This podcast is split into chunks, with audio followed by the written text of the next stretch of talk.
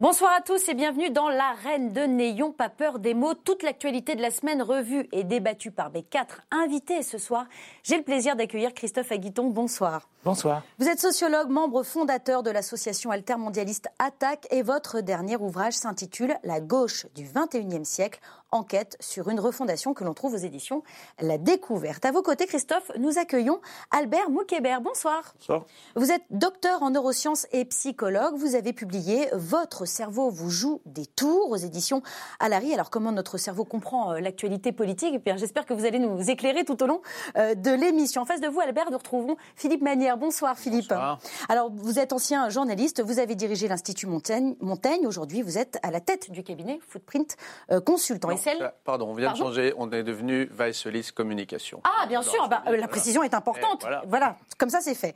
Et puis celle qui vient jouer à, domicile ce soir, c'est vous, Maud Petit. Bonsoir.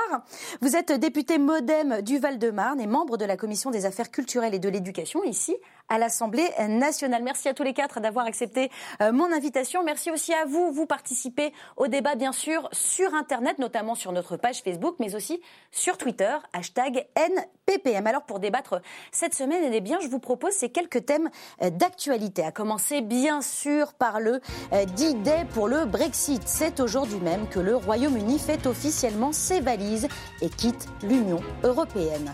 Nous aborderons ensemble l'épidémie du coronavirus et les peurs qu'elle suscite. Le droit au blasphème est-il remis en question depuis l'affaire Mila?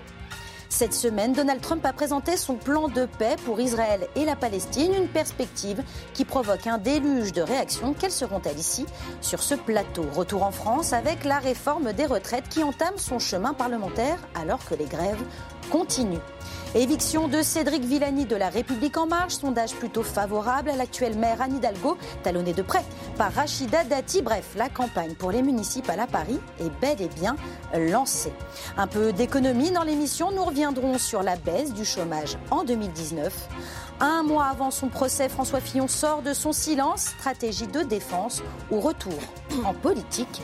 Et nous terminerons avec les Césars et ses 12 nominations pour le film de Roman Polanski. Mais avant d'aborder la grand-messe du cinéma français et ses nominations polémiques, je voudrais commencer par ce jour historique. Aujourd'hui, les Britanniques quittent officiellement l'Union européenne. C'est fini. Mercredi, le Parlement européen a ratifié le Brexit par 621 voix. Très émues. De nombreux élus se sont tenus la main en chantant Ce n'est qu'un au revoir, un air qu'a voulu reprendre le président du Parlement européen dans son discours. Nous voulons nous tourner vers l'avenir dans cette amitié. Nous n'appelons donc pas cela un adieu, mais un au revoir. Vous leur dites quoi, Philippe Manière, aux députés européens britanniques? Bye bye ou see you soon? Non, la, question en fait est moins, est, moins bouffonne qu'elle peut avoir l'air le jour où les Britanniques partent. Euh, je, moi, je, connais un, parlementaire britannique qui m'a dit dans 5 ou 7 ou 8 ans, euh, on postulera peut-être à l'adhésion à l'Union européenne. Vous savez, fondamentalement, les Britanniques sont pragmatiques. vous connaissez la fameuse phrase euh, le Royaume-Uni n'a pas d'amis ni d'ennemis, il a uniquement des intérêts. Mm-hmm. Bon, voilà. Donc l'intérêt du Royaume-Uni, tel que le mesure aujourd'hui la majorité des Britanniques, c'est de quitter l'Union européenne. Et ça peut être, on peut considérer que c'est triste. Je pense aussi que c'est un peu triste. On peut considérer que c'est pas idiot d'un point de vue tactique et que ça se défend. Toujours est-il qu'ils s'en vont parce que c'est leur intérêt. Et si c'est leur intérêt de revenir dans 3 ans, dans 5 ans, dans 15 ans, je vous fiche mon billet qu'ils n'hésiteront pas Ils reviendront. à postuler. Et comme nous, au contraire d'eux, on est des grands lyriques, des grands romantiques, on sera tout heureux de les accueillir en disant regardez, ils s'étaient trompés, maintenant ils le confessent, etc. Alors qu'en réalité, peut-être qu'ils ont eu raison de partir puis de revenir.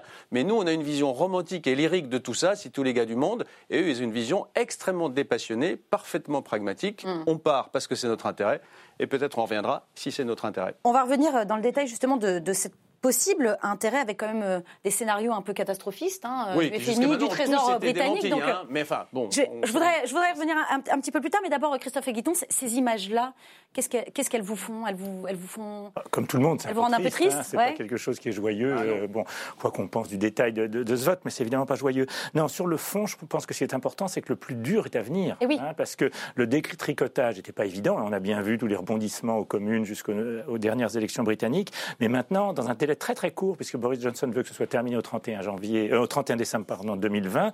il faudrait tout renégocier. Bon, et franchement. Alors ils vont se réunir une première fois le 25 février, c'est ça, pour mettre au point les objectifs déjà de la négociation. Les priorités surtout, parce qu'ils n'arriveront évidemment pas à tout traiter. Donc l'affaire est, loin d'être gagnée. Mais de l'autre côté, c'est ça vraiment qui m'intéresse moi le plus. Il y a un vrai enjeu pour l'Europe et l'Union européenne, parce qu'aujourd'hui l'Union européenne ne fait plus rêver. C'est pour ça d'ailleurs que le Brexit a été majoritaire euh, en Angleterre, mais on le voit ailleurs. Prenez l'Italie, qui était un pays très europhile pendant des décennies et des décennies. Mhm. On voit qu'entre la Ligue du Nord, euh, ou la Ligue 1 maintenant, et le mouvement 5 étoiles, c'est des eurosceptiques qui ont monté, même si aujourd'hui les 5 étoiles sont plutôt en baisse. On a dans beaucoup de pays européens une montée de l'euroscepticisme. Bon. Et, et ça, c'est un problème majeur, parce que si l'Europe apparaît simplement comme un outil de déréglementation, de démantèlement des services publics, plus personne n'en voudra. Or, à l'inverse, il faut trouver un discours positif sur l'environnement, ce qui n'est pas fait. Hein. On a bien vu sur le glyphosate. Non, l'environnement, c'est un des sujets les meilleurs. Hein. Mais c'est le sujet qu'a choisi la nouvelle présidente de la Commission, donc elle, vous entend. Vous ne pouvez pas dire que ce n'est pas fait. Non, non, elle l'a dit. Mais les dernières années ont montré, par exemple, sur le glyphosate, avec le changement de position des Allemands, un recul quand même non négligeable. Et puis, sur les questions sociales, euh, l'Europe a besoin de social. Aujourd'hui, c'est pas fait. Et le seul discours qu'on nous vend euh, du côté de l'Union européenne, c'est il nous faut nous défendre face aux grands. Il faudrait que ça serve de rebond, en fait. C'est ça, c'est ce que vous êtes en train de dire. Euh, le risque, c'est que les Britanniques ne reviennent pas, mais surtout qu'il y ait un détricotage plus général, et donc il y a un vrai risque. Comment vous regardez les choses de manière générale, Albert Moukébert moi, ce, qui m'intéresse, c'est plus la, vie quotidienne des Britanniques et des Européens. Et mm, ce qui est intéressant, ça va être comment est-ce qu'on navigue l'incertitude. Parce qu'au final, ça va être discuté, ça va être amendé, Boris Johnson va un deal, etc. Mais tout ça, c'est complètement invisible pour les personnes dans leur vie quotidienne. Une personne qui faisait euh, le trajet Paris-Londres, les, personnes qui bossent et leur euh, entreprise sont en train de se délocaliser sont dans énormément d'incertitudes. Il faut voir comment est-ce que ces personnes vont réagir face à cette incertitude dans leur choix politique. Parce qu'au final, c'est ça qui va conditionner le, futur. Qu'ils se représentent ou pas, qu'ils redemandent l'adhésion ou pas, va être plus les histoires qu'on se raconte et comment est-ce qu'on on, on va vivre cette incertitude qui va petit à petit se tasser au fur et à mesure que les choses se mettent en place. Et plutôt, moi, c'est ça qui m'intéresse, la vie quotidienne. Comment est-ce qu'elle est impactée plutôt que les discussions euh, un hmm. peu méta. Euh, qui ça, on, ça, on le verra probablement tout au long de l'année pendant ces, Exactement, ces négociations. Au fur et à mesure que ça, que, Bien sûr. Euh, Maud Petit, est-ce que, est que maintenant c'est le face-à-face avec euh, l'Allemagne qui se profile? C'est-à-dire qu'avant, les Anglais parfois pouvaient nous être utiles. Oui, mais de toute façon, ça fait quand même quelques années qu'il y a un face-à-face, euh, une main dans la main avec euh, l'Allemagne. Donc, je ne pense pas que ça impactera beaucoup euh, ce qu'il va se passer dans notre relation avec l'Allemagne. Mais c'est véritablement une grande tristesse que je ressens aujourd'hui parce que c'est la première fois qu'un État membre quitte l'Union européenne. C'était en plus un État fondateur. Donc, c'est un énorme symbole qui qui est vécu aujourd'hui. Euh, je voudrais revenir un petit peu sur la période de transition. C'est vrai que vous avez donné euh, la date du 31 décembre, mais dites-vous bien aussi, on l'aura compris, il est possible qu'il y ait une extension une extension parce que les choses ont mis déjà deux ans avant de se, de se régler et d'aboutir à ce vote. Peut-être qu'il faudra encore un petit peu plus de temps pour, euh, pour finaliser les choses. Donc rien n'est complètement terminé. Vous vouliez réagir Oui, non, je, voudrais revenir sur ce que disaient Albert et, Christophe, parce que ce que, dit Albert, et dans le fond, bien sûr, vous avez raison, ce qui compte, c'est le ressenti des gens. Hein. Mais je crois que dans ce que vous disiez, si je peux me permettre, il y a, une forme d'erreur qu'on a collectivement commise, nous qui sommes relativement cosmopolites, internationaux, qui voyageons escalité, tout simplement, parce que voilà, c'est comme ça. On n'est pas du tout représentatif. Les vrais gens, ils voyagent pas du tout entre Paris et Londres tous les jours. Mmh. C'est une minorité de gens que ça mmh. concerne directement. Et tout le paradoxe européen, c'est ça, c'est-à-dire qu'une grande partie des bénéfices que les élites trouvent dans la constitution d'un espace unique, c'est formidable, j'ai besoin de changer de devise, le matin je suis à Berlin, le soir je suis à Rome. C'est quelque chose qui est charmant quand on est dans cette catégorie-là, et je ne dis pas que c'est une catégorie qui est plus méprisable que les autres, je dis simplement qu'elle est extrêmement minoritaire, mmh. et que la plupart des autres ne sont pas concernés par les avantages, et donc ne souffrent que très modérément de leur éventuelle disparition. Et, je voudrais finir sur leur éventuelle disparition, parce que là je reviens sur ce que disait Christophe, on va rentrer dans une négociation, oui, et peut-être qu'elle durera, peut-être qu'il faudra prolonger, vous avez raison Maud, mais le plus probable, c'est que tout le monde ait intérêt sur une très grande partie des sujets à faire comme d'habitude. Si on a aujourd'hui les accords qu'on a avec le Royaume-Uni, c'est que plus ou moins, dans le cadre de l'Union européenne, plus ou moins, il convenait aux deux parties. Et donc il y a des sujets sur lesquels, bien sûr, il y aura rupture et désaccord. Mais sur la plupart des sujets, la négociation, elle sera assez simple. On est d'accord, on fait comme d'avant, euh, tout le monde sera d'accord et on continuera. Il faudra signer des choses et des machins. Mais fondamentalement, une grande partie des choses qui fonctionnaient à peu près bien vont continuer à fonctionner. Euh, et regardez, c'est pas forcément la fin du monde pour personne. La Suisse existe et est prospère. Elle est entourée de l'Union européenne, avec laquelle elle a des accords qui très souvent consistent à s'aligner sur les normes de l'Union européenne. et tout va bien. C'est pas la fin du monde ni pour les Suisses ni pour nous. Nous, on pleure pas de pas avoir la Suisse dans l'Union et la Suisse ne souffre que modérément de ne pas être dans l'Union. Donc c'est pas la fin du monde forcément. réagir, euh, Petit. Oui, je, je, voudrais préciser quelque chose. Je pense que fondamentalement, il y a un problème de communication de l'Europe vis-à-vis de tous les pays membres et vis-à-vis de la population de ces pays membres. L'Union européenne apporte énormément à nos quotidiens. Simplement, on ne le sait pas peut-être par une mauvaise communication, peut-être que les, les, États ne relaient pas suffisamment, mais l'Union européenne est importante dans nos vies de tous les jours et on n'en a pas suffisamment conscience. Donc il y a un gros problème de communication. Pour avoir été, j'y vais rarement, mais pour avoir été euh, euh, euh, là-bas à la Commission, j'ai entendu, c'était simplement au niveau de la culture, un désespoir de la part de, de, de nos hôtes ce jour-là qui disaient, mais les gens ne savent pas qu'on peut les aider dans leur quotidien, qu'on peut les aider, qu'on peut leur procurer des subventions. Et là, c'est véritablement euh, un, souci. Donc, je pense qu'il faut retravailler aussi sur la communication de l'Union européenne vis-à-vis de la population pour dire nous sommes là aussi dans vos quotidiens. Et ça donne, ça aboutit à ce que nous avons aujourd'hui avec le Brexit. Vous voulez réagir aussi Oui, juste pour rebondir, je suis d'accord que la minorité des personnes physiquement se déplacent, mais par exemple, je sais pas, euh, Cornwall, je sais pas, c'est peut-être Cournaille, Cornouailles, oui. recevait énormément d'aide de, pour protéger leur, euh, leur environnement. Et ça, ils vont plus le recevoir. Alors, une personne qui habite là-bas, même si elle ne se déplace pas, il y a les, marchandises, les échanges économiques, tout ça plonge ces personnes dans une sorte d'incertitude mm. qui, au final, peut-être vous allez avoir raison, peut-être que rien ne va changer. Mais maintenant, ils ne le savent pas. Sur les subventions européennes, ça, ça va changer. Mais curieusement, je rebondis sur ce que vous disiez, la Cornouaille est une des zones du Royaume-uni qui a le plus massivement voté Brexit. Et oui.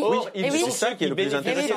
Donc, est-ce qu'ils ne sont pas conscients de ce qu'ils vont perdre C'est une hypothèse? Il y a une autre hypothèse, c'est que les Anglais, ils sont durs au mal et ils sont très fiers. Et il est possible qu'il y ait une partie des gens qui aient voté Brexit sur le thème ça va nous coûter, mmh. mais on préfère ça. Et c'est assez troublant d'ailleurs. Hein. Et, cette, interaction entre ce qu'ils savent, ce qu'ils ne savent pas, ce qu'ils veulent, est-ce que, qui, qui est intéressante à voir comment ça va se résoudre quand les subventions n'arriveront plus? Parce que ce n'est pas juste le transfert des humains, mais aussi le transfert des marchandises. Et sur le plan, euh, sur le plan économique, Christophe Aguiton, est-ce que ça peut être aussi une opportunité pour nous, Français, ce départ on parle des, on parle des Anglais, mais, mais nous, de notre côté. Hein. C'est-à-dire que l'Angleterre était légèrement déficitaire vis-à-vis du budget de l'Union européenne, c'est-à-dire qu'elle payait un peu plus à l'Europe qu'elle ne recevait, mais pas beaucoup. Mhm. hein, donc ça changera pas grand-chose. Hein, bon. Et les gros dossiers qui sont devant nous, je pense à la PAC pour les agriculteurs, euh, et puis plus globalement, est-ce qu'il va y avoir une vraie politique d'investissement hein? On parle d'un New Deal vert euh, tel que le propose la, présidente de la Commission, mais est-ce qu'il y a les moyens? Est-ce que ça va être fait? Bon, tout ça, c'est ça qui va être important. Hein. Bon, et très franchement, pour l'instant, il n'y a visiblement pas d'accord entre les 26 euh, pour mettre un peu plus d'argent au pot et pour déclencher vraiment une politique de Green New Deal qui permettrait de changer radicalement nos façons de produire et de consommer euh, face au changement climatique. Comment, euh, Maud Petit, comment vous envisagez maintenant la politique de Boris Johnson? Comment vous imaginez qu'il va se positionner? Bah, je pense que de toute façon, il continuera dans cette logique. Pourquoi? Parce que le peuple est souverain après tout, et ça, il faut bien le répéter. Même si c'est même si c'est une décision qui nous paraît euh, difficile à accepter, beaucoup de tristesse, beaucoup d'émotions dans ce départ aujourd'hui, mais véritablement, la parole de, des Anglais, de la population du Royaume-Uni a été entendu et c'est ça le principal qu'il faut comprendre. Et donc le Premier ministre britannique bah, euh, ira jusqu'au bout, euh, jusqu'au bout de l'équation. Que ça soit juste ou pas juste, qu'il y ait des, des, conséquences euh, difficiles ou pas, la population a, décidé que et on l'entend et on applique. Est-ce que vous imaginez, Philippe Manière, qu'il va se rapprocher des États-Unis? C'est ce que vous voudrez vous savez, enfin, cette, histoire, bon, il y a toujours cette special relationship, comme ils disent, eh que le Royaume-Uni et les États-Unis ont énormément de choses en commun, une langue qui domine le monde, au surplus. Euh, le partage du renseignement, euh, d'un point de vue militaire, le Royaume-Uni est très largement euh, une annexe des États-Unis. Je schématise, hein, mais c'est un peu le cas. Ça, ça c'était le cas quand le Royaume-Uni était dans l'Union, et ça ne changera pas maintenant qu'il va changer. Est-ce qu'il y aura des, des, choses nouvelles entre le Royaume-Uni et les États-Unis? C'est possible, mais ça ne va pas aller très très loin. Le Royaume-Uni n'est que ce qu'il est, c'est-à-dire c'est un grand pays à l'échelle européenne, c'est pas un immense pays à l'échelle internationale. Vous dites que Donald Trump s'en fiche un peu finalement bah, Il l'a déjà dit. Il, les a un peu baladés en disant on va faire un super deal, puis ensuite il leur a dit non mais attendez prenez la queue comme tout le monde, donc euh, c'est Donald Trump. Hein, bon.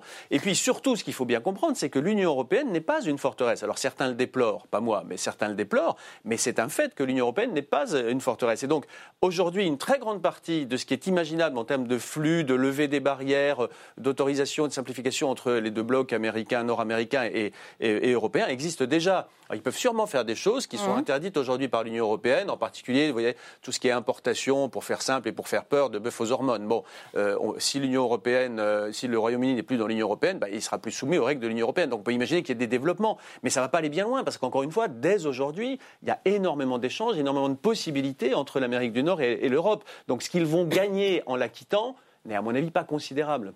Et, argument supplémentaire, l'opinion britannique est une opinion très branchée sur l'écologie et la défense d'un certain style de vie. Et je ne suis pas du tout sûr qu'ils acceptent si facilement que ça le bœuf aux hormones et autres poulets lavés euh, à l'eau de Javel. Franchement, je pense que ça va être quelque chose qui va être assez difficile dans l'opinion britannique. Bon, allez, je voudrais maintenant euh, euh, qu'on avance. Enfin, je voulais surtout vous dire to be continued, hein, surtout avant, parce que c'est ça qui va se passer surtout pendant la, prochaine année. On avance avec cette catastrophe sanitaire hein, qui s'abat sur la Chine où l'épidémie s'est alourdi à 213 morts au moment où je vous parle. Les Américains, les Japonais et les Français rapatrient leurs ressortissants confinés dans la ville de Wuhan, dans l'Hexagone. Six personnes ont été hospitalisées à cause du coronavirus. L'Organisation mondiale de la santé appelle à la prudence. Le monde entier doit être en alerte maintenant.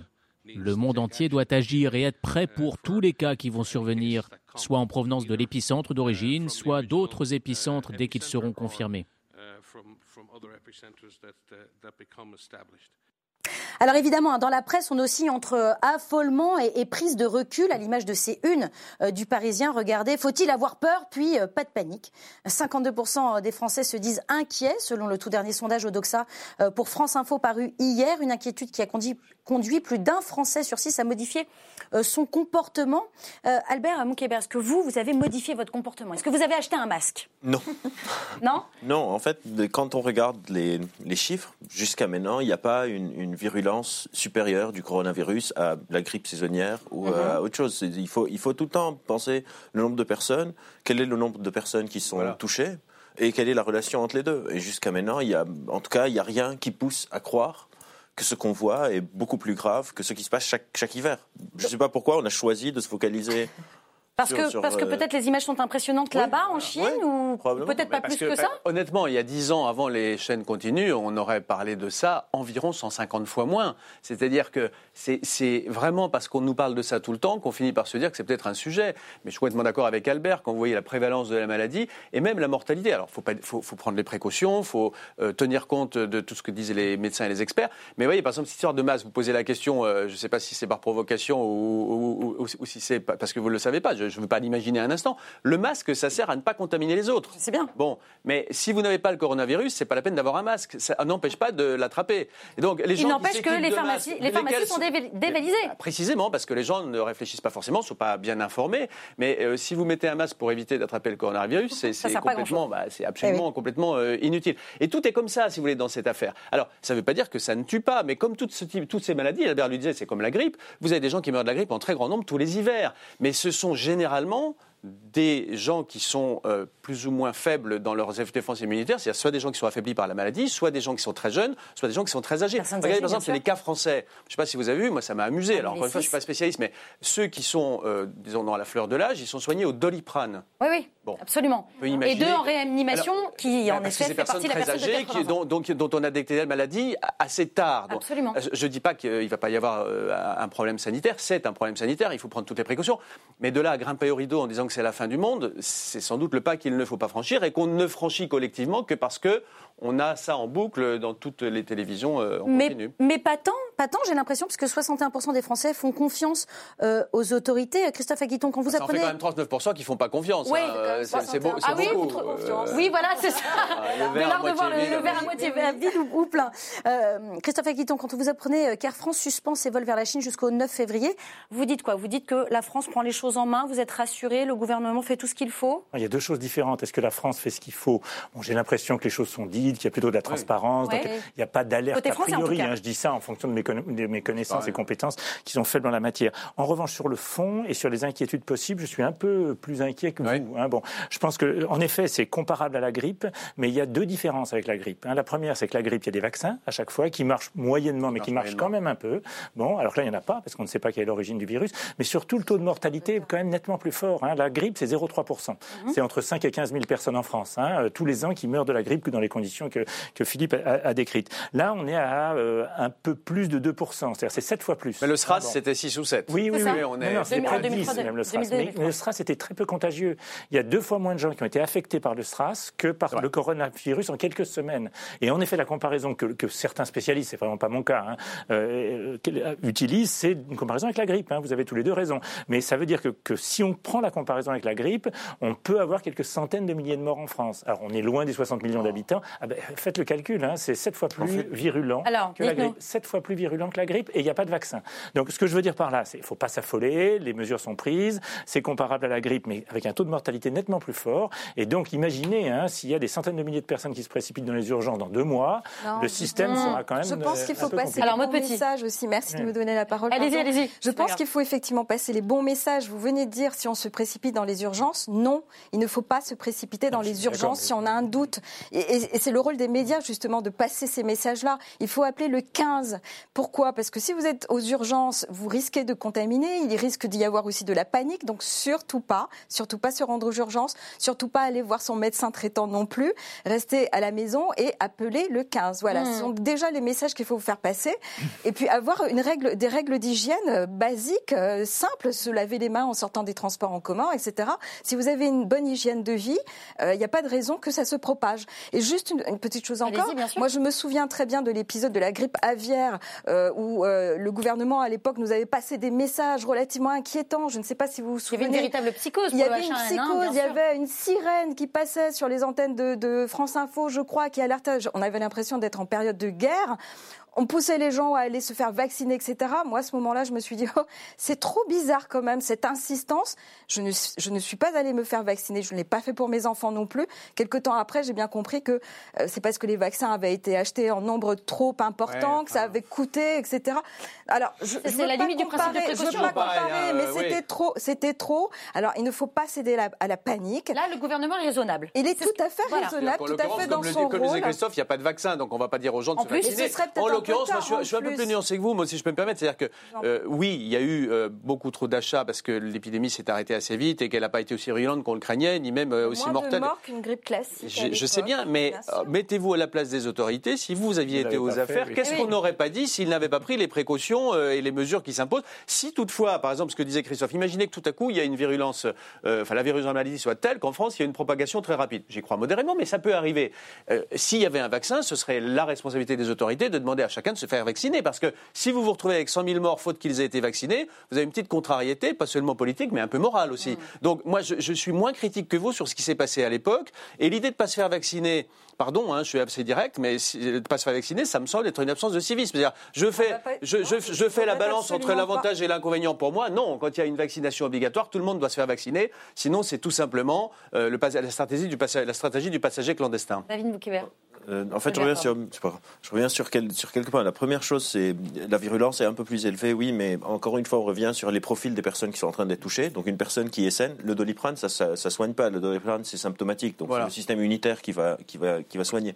Mais ce qui m'inquiète, c'est ces deux autres points qui n'ont rien à voir avec ça. C'est que si on fait une sorte de psychose sur le sujet, si on peut plus monter en seuil et ça risque de créer des sortes de méfiance de la vaccination, des choses comme ça, alors que c'est quelque chose qui est très très important. Si à chaque fois qu'il y a quelque chose qui peut être passager, on, invite tout le monde à, un comportement excessif, entre guillemets. La fois où il y aura quelque chose de très grave, c'est oui, ben c'est un peu comme l'enfant qui crie au loup. À un mmh, moment, il faut qu'on ait des graduations pour qu'on puisse remonter, redescendre selon la réaction adaptée. Et le vrai risque, c'est vraiment des mutations, qu'il y ait une mutation et que tout, que tout parte très vite. Mais on n'a aucune raison de le croire maintenant. Et c'est pour ça que c'est important de, de, contenir les personnes qui sont euh, infectées, de s'assurer qu'elles n'arrivent pas. Mais si on invite tout le monde à commencer à mettre des masques, etc., etc., le jour où on aura besoin de ce genre de, comportement, ça sera devenu un peu euh, quelque chose où les gens ne prennent plus au sérieux. Donc il faut penser nos actions, comment est-ce qu'elles conditionnent les actions futures qu'on va avoir et les graduer. Mais ça veut dire que là, pour l'instant, vous trouvez que le, gouvernement a une, un comportement raisonnable. Moi, je trouve que le gouvernement et le peuple. Dans sa communication et dans que sa. Tout le monde, que tout le monde a relativement. À part, genre, quand on choisit les personnes qui portent des masques ou bien on choisit la personne qui a discriminé un Asiate, je sais pas. Oui, c'est vrai aussi, bien sûr. Euh, aux États-Unis, ils sont en train d'avoir pas mal de problèmes sur des campus d'université. En, en, France, ça arrive aussi. Je pense qu'en général, tout le monde est en train de gérer relativement bien. tout ne peut pas mal tourner tout le temps. Non, heureusement. et, bien, et, bien, heureusement. Euh, mais pour revenir euh, quand même sur, sur ce qu'on en disait juste avant, et, notamment sur cette question de transparence, la Chine a eu un petit retard à l'allumage. Il, il y a eu trois semaines quand même de flou. C'est peut-être ça aussi qui, qui vous fait sentir comme non non, c'est parce que ce que je, je crois comprendre c'est que l'autorité chinoise locale les autorités ah, locales on aurait même fait pression sur l'OMS exactement exactement. Non non c'est deux choses différentes. Les autorités locales ont eu tendance à cacher et à mettre sous le tapis les premiers cas. Bon et l'État donc central s'en est aperçu que plus tard hein, d'où les trois semaines d'où ce hein. retard. Exactement. L'affaire de l'OMS c'est autre chose. La Chine tient à être considérée comme un pays aujourd'hui développé qui est capable d'avoir des moyens euh, et, il le montre en partie hein. regardez le confinement de 50 millions de personnes euh, je, je le conseille à personne non, non, c'est sûr.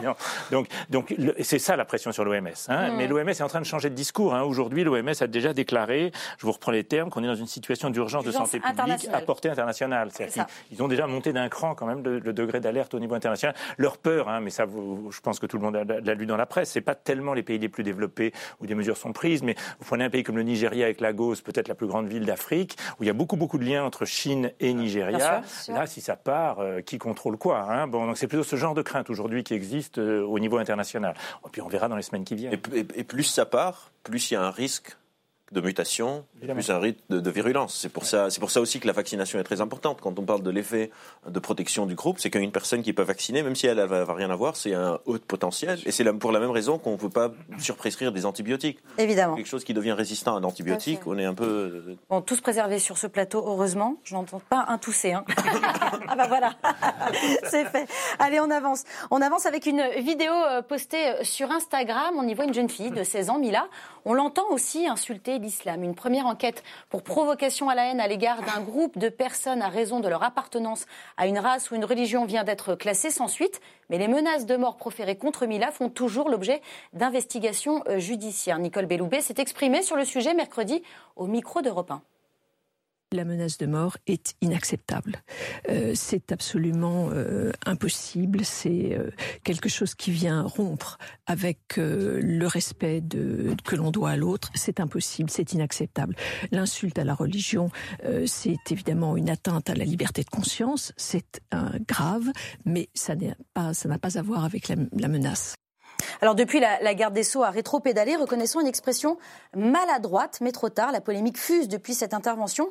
Euh, le droit au blasphème, qui n'est pas un délit en France, est-ce qu'il peut être euh, remis en cause, euh, Philippe Manière Est-ce que là, là, vous entendez quoi? Une erreur volontaire? C'est une sorte ah d'inflexion Je, pense, pas. C'est une erreur, mais je pense c'est une, vraie boulette. Mais je, me demande si elle n'était pas sincère. C'est ça qui m'inquiète le plus. Ah Pour deux raisons. C'est-à-dire que si c'est ça ses convictions, ça m'ennuie un peu. On est quand même dans un pays laïque où le droit au blasphème est absolument complètement accepté, sauf par des minorités qui ne doivent pas euh, l'emporter sur la majorité pour des raisons évidentes, puis d'autre part parce qu'elle est quand même censée être vaguement juriste.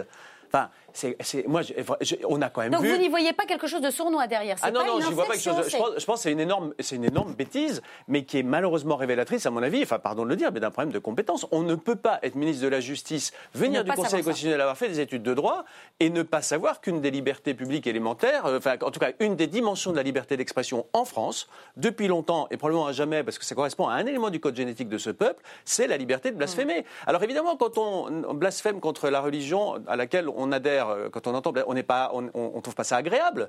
Mais enfin, euh, c'est pas parce que c'est pas agréable que ça doit être interdit. Donc, dans un État libre, on doit pouvoir dire ce qu'on veut dans les limites fixées par la loi. En France, les limites fixées par la loi autorisent le blasphème. Je trouve que c'est tout à fait normal. Et je suis extrêmement choqué. J'étais, mais je, je n'en revenais pas quand j'ai vu cette déclaration que la garde des sceaux se laisse aller, comme si elle pensait tout fort, à dire des choses si orthogonale à la tradition française et à la loi française, et même, j'allais dire, à la Constitution par extension. Donc, je ne sais pas ce qui s'est passé, et elle a rétropédalé, vous avez raison de le dire. Assez rapidement. Moi, je me dis, mais enfin, c'est quand même pas normal qu'on ait si souvent des ministres qui commettent des erreurs si grossières au regard d'une compétence qui, théoriquement, est la raison pour laquelle ils sont là. Parce que Nicole Belloubet, elle la connaissait avant. Elle est là parce qu'elle est censée être une grande juriste. Moi, je suis prêt à croire que c'est une grande juriste.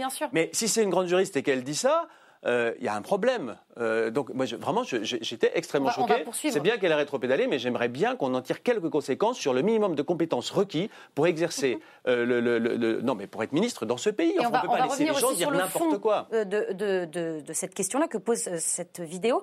Mais simplement, Maud Petit, vous, vous qui la croisez tous les mardis aux questions au gouvernement, ça vous, ça vous a choqué cette sortie? Je pense effectivement que c'est une boulette, comme, euh, comme euh, plusieurs personnes le, rappellent ici. Ce n'était certainement pas une volonté euh, de remettre de l'huile sur le feu. Il faut bien rappeler que le délit, le, le délit de blasphème a été abrogé en France en 1881. Donc oui, même si effectivement ça peut ne pas plaire, même si euh, c'est euh, désolant pour certaines personnes, mais en France, on a le droit, et on pense encore à Charlie d'ailleurs, en pensant à ça, on a le droit de, de, bah, de, critiquer une religion. Là où les choses se complexifient, c'est s'il y a une atteinte à une personne en particulier, et là effectivement, oui, voilà. Et pour le coup, le droit euh, est très clair sur ces, sur ces questions-là. Vous vous rappelez le, procès qui avait été gagné par Charlie Hebdo, notamment en, 2007. Christophe Aguiton, est-ce qu'on a besoin de clarifier les choses aujourd'hui en France? Il y, a, une confusion, il y a quelque chose qui, qu'on ne comprend pas bien? Je pense que sur le fond, et, visiblement on sera d'accord là, le droit au blasphème est très important. Hein. C'est-à-dire que ça fait partie, des, en effet, des fondamentaux de la liberté d'expression. On a le droit de critiquer les religions, quelles qu'elles soient, sans souci. Peut-être, hein, je ne veux pas me mettre à défendre Mme Belloubet, hein, c'est pas, pas mon rôle, mais peut-être qu'elle n'avait pas bien entendu ce qu'avait dit cette jeune lycéenne qui clairement critiquait une religion, parce qu'il y a un passage possible, et là par contre c'est répréhensible, c'est de critiquer les musulmans, et pas simplement les individus, hein, mais un groupe social. Hein. Un appel à la haine contre un groupe social, ça c'est évidemment condamnable. C'est pas, le cas. Je sais bien que c'est pas le cas. Et l'enquête a montré que ce n'était pas le cas. Il n'y a pas de problème. Mais peut-être qu'au moment où Mme Belloubet s'est exprimée, les choses n'étaient pas encore claires dans sa tête. Alors la vidéo date du 18 janvier et elle s'est exprimée cette semaine. Donc en l'occurrence, pour le coup, ça supposerait qu'entre le 18 janvier, elle l'a pas regardé. Enfin, ce truc est fondamental. En tout cas, ce qui est sûr, c'est que si elle l'avait regardé, c'est une grosse boulette, comme vous l'avez dit. Euh, mais c'est peut-être ça euh, qui explique cela, parce que c'est vrai qu'il y a quand même. Et si c'est ça, elle n'a pas fait son boulot. si elle n'a pas vu cette vidéo avant d'aller à la télévision, pardon, elle n'a pas fait son boulot. Ce qui, est important, mais ce qui est important derrière, c'est qu'il y a aujourd'hui en France une montée à la fois de l'antisémitisme contre les juifs, mais aussi de l'islamophobie contre les musulmans. Et donc face à ça, euh, il faut aussi. On ne parle pas des catholiques mais aussi qui subissent. Non, non, mais ça n'a rien à voir. Oui, mais malheureusement, il faut le dire aussi. Mais quoi Par exemple, il y a des choses qui vous gênent. On parle de la chronique de Frédéric Fromet, par exemple, sur France Inter, euh, qui. Bah, les catholiques aussi se sentent stigmatisés. Mais d'une certaine façon, oui, bien évidemment, ils se sentent aussi stigmatisés. Donc c'est vrai. Ils moins attaqués que les juifs ou les musulmans. Mais j'ai pas envie, ah, non, non, si vous voulez, je n'ai pas envie le, le, groupe, le groupe euh, religieux qui subit le plus d'exactions aujourd'hui, ce sont les catholiques avec les destructions euh, d'œuvres dans des églises, etc. Non, non, il faut, il faut pas le prendre à la légère. Mais il ne s'agit pas de distinguer les uns des autres. Mais, mais pardon, je voudrais revenir sur ce parce que cette, euh, cette émission sur France Inter, bon, c'était d'un goût, moi, je trouve particulièrement misérable, c'était nul, mais c'est légal. Bon, alors le problème, c'est quoi? Le problème, c'est pas que France Inter diffuse ça, même si, à mon avis, on pourrait éventuellement avoir des aspirations un peu plus chic sur la plus grande radio de service public. Mais après tout, c'est la liberté d'expression.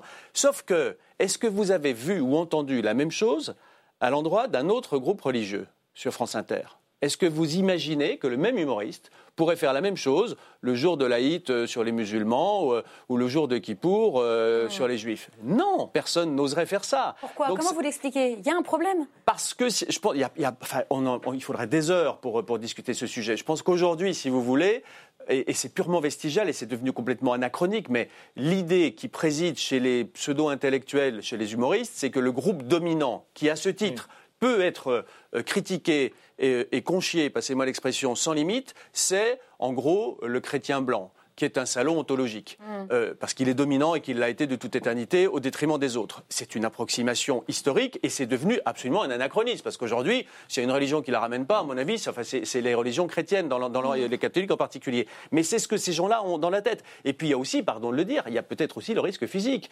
Quand vous critiquez les catholiques, vous avez assez peu de chances d'avoir une campagne sur Internet qui va vous euh, menacer de mort. Si vous critiquez les, euh, les musulmans, c'est différent. Donc tout ça fait que soit France Inter a mes yeux, critique tout le monde à peu près à égalité. Il ne s'agit pas de compter les points. et après tout, c'est la liberté d'expression, puis c'est les goûts, les couleurs. Soit c'est systématiquement le même groupe euh, qui est maltraité, et ça pose un problème, j'allais dire, d'égalité et même de courage, j'allais dire, de lâcheté.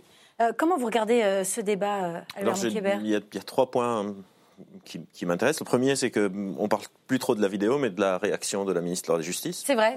ça, quelque part, c'est rassurant parce qu'on a plus, plus sur des questions sur qu'est-ce que ça représente si une personne qui est représentative de, de l'État s'empare de ces sujets et c'est important de défendre le droit au blasphème. Mais ce qui m'intéresse plus, c'est quelque chose qu'on appelle en anglais du whataboutism ou en français de l'apropisme. C'est que quand on parle de quelque chose, au lieu de parler de cette chose, on passe sur autre chose. Donc on est en train de parler du blasphème sur l'islam. C'est une sorte de point Godwin. C'est instantané que quelqu'un dise et les juifs et les chrétiens. Hmm. C'est pas le sujet. Personne n'est en train de parler de quand on critique les, les, chrétiens ou les juifs. Quand on les critique, on peut parler de ça. Là, on est en train de parler d'un cas spécifique. Et c'est très intéressant comment à chaque fois qu'on est en train de parler d'un truc, on amène sur un autre terrain. Et ça, c'est quelque chose assez rhétorique. Et on peut rentrer, on peut dire, on a fini avec l'islam, mais là on va parler du blasphème sur les chrétiens, du blasphème sur les juifs, ou du blasphème sur les hindous, les sikhs, ou, ou, les athées, ou, n'importe qui. Mais, aussi, quand on veut comparer, si on veut comparer, il faut aussi prendre en compte une erreur de raisonnement qu'on appelle la négligence du taux de base. C'est-à-dire, quand on veut comparer les actes contre les chrétiens, les actes contre les juifs, les actes contre les musulmans, il faut voir combien est-ce qu'il y a de chrétiens, combien est-ce qu'il y a de musulmans.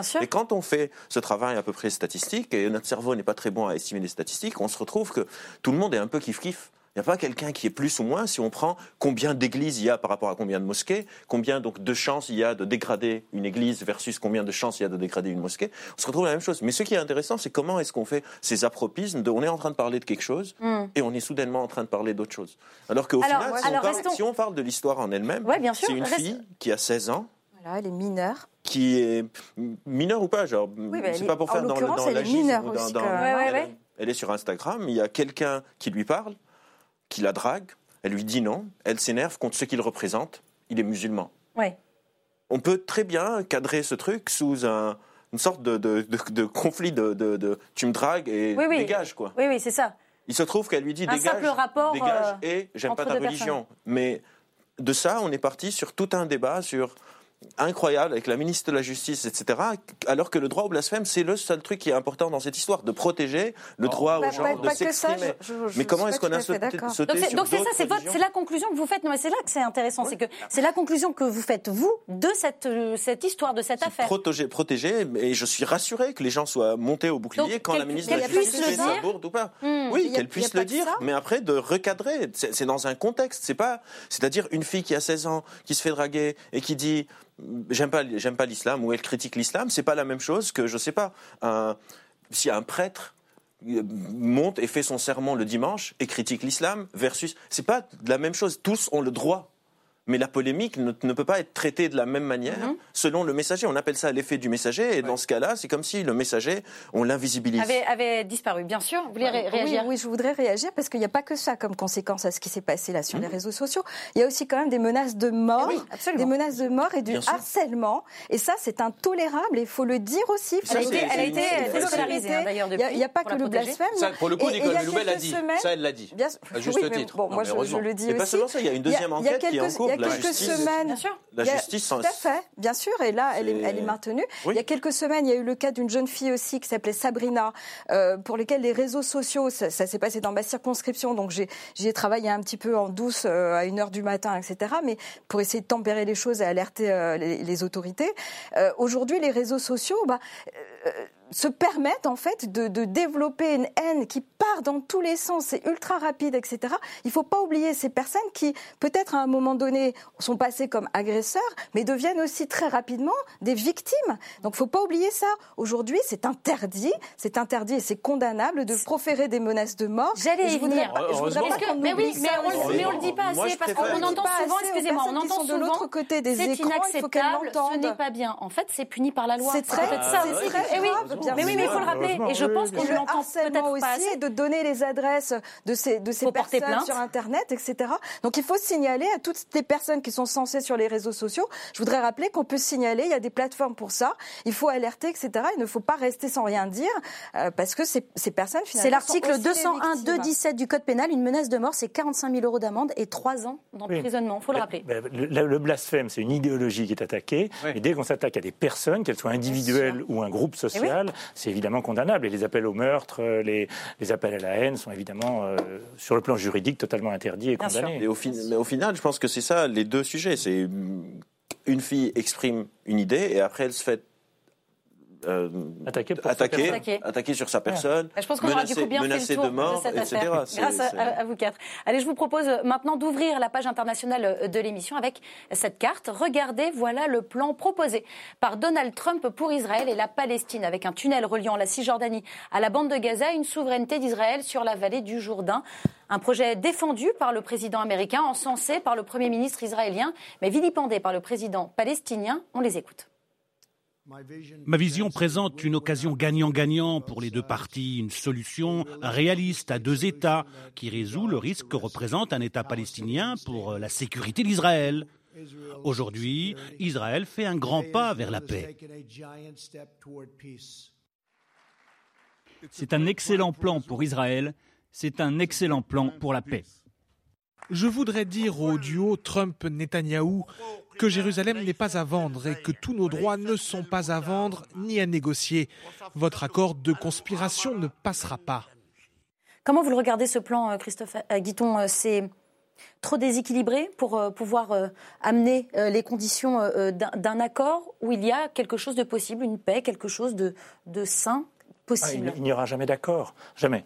Mais ça, c'est une victoire à la Pyrrhus pour Israël. C'est évidemment une victoire parce qu'il y a le soutien des États-Unis, ce qui n'est pas secondaire hein, dans les rapports de force mondiaux.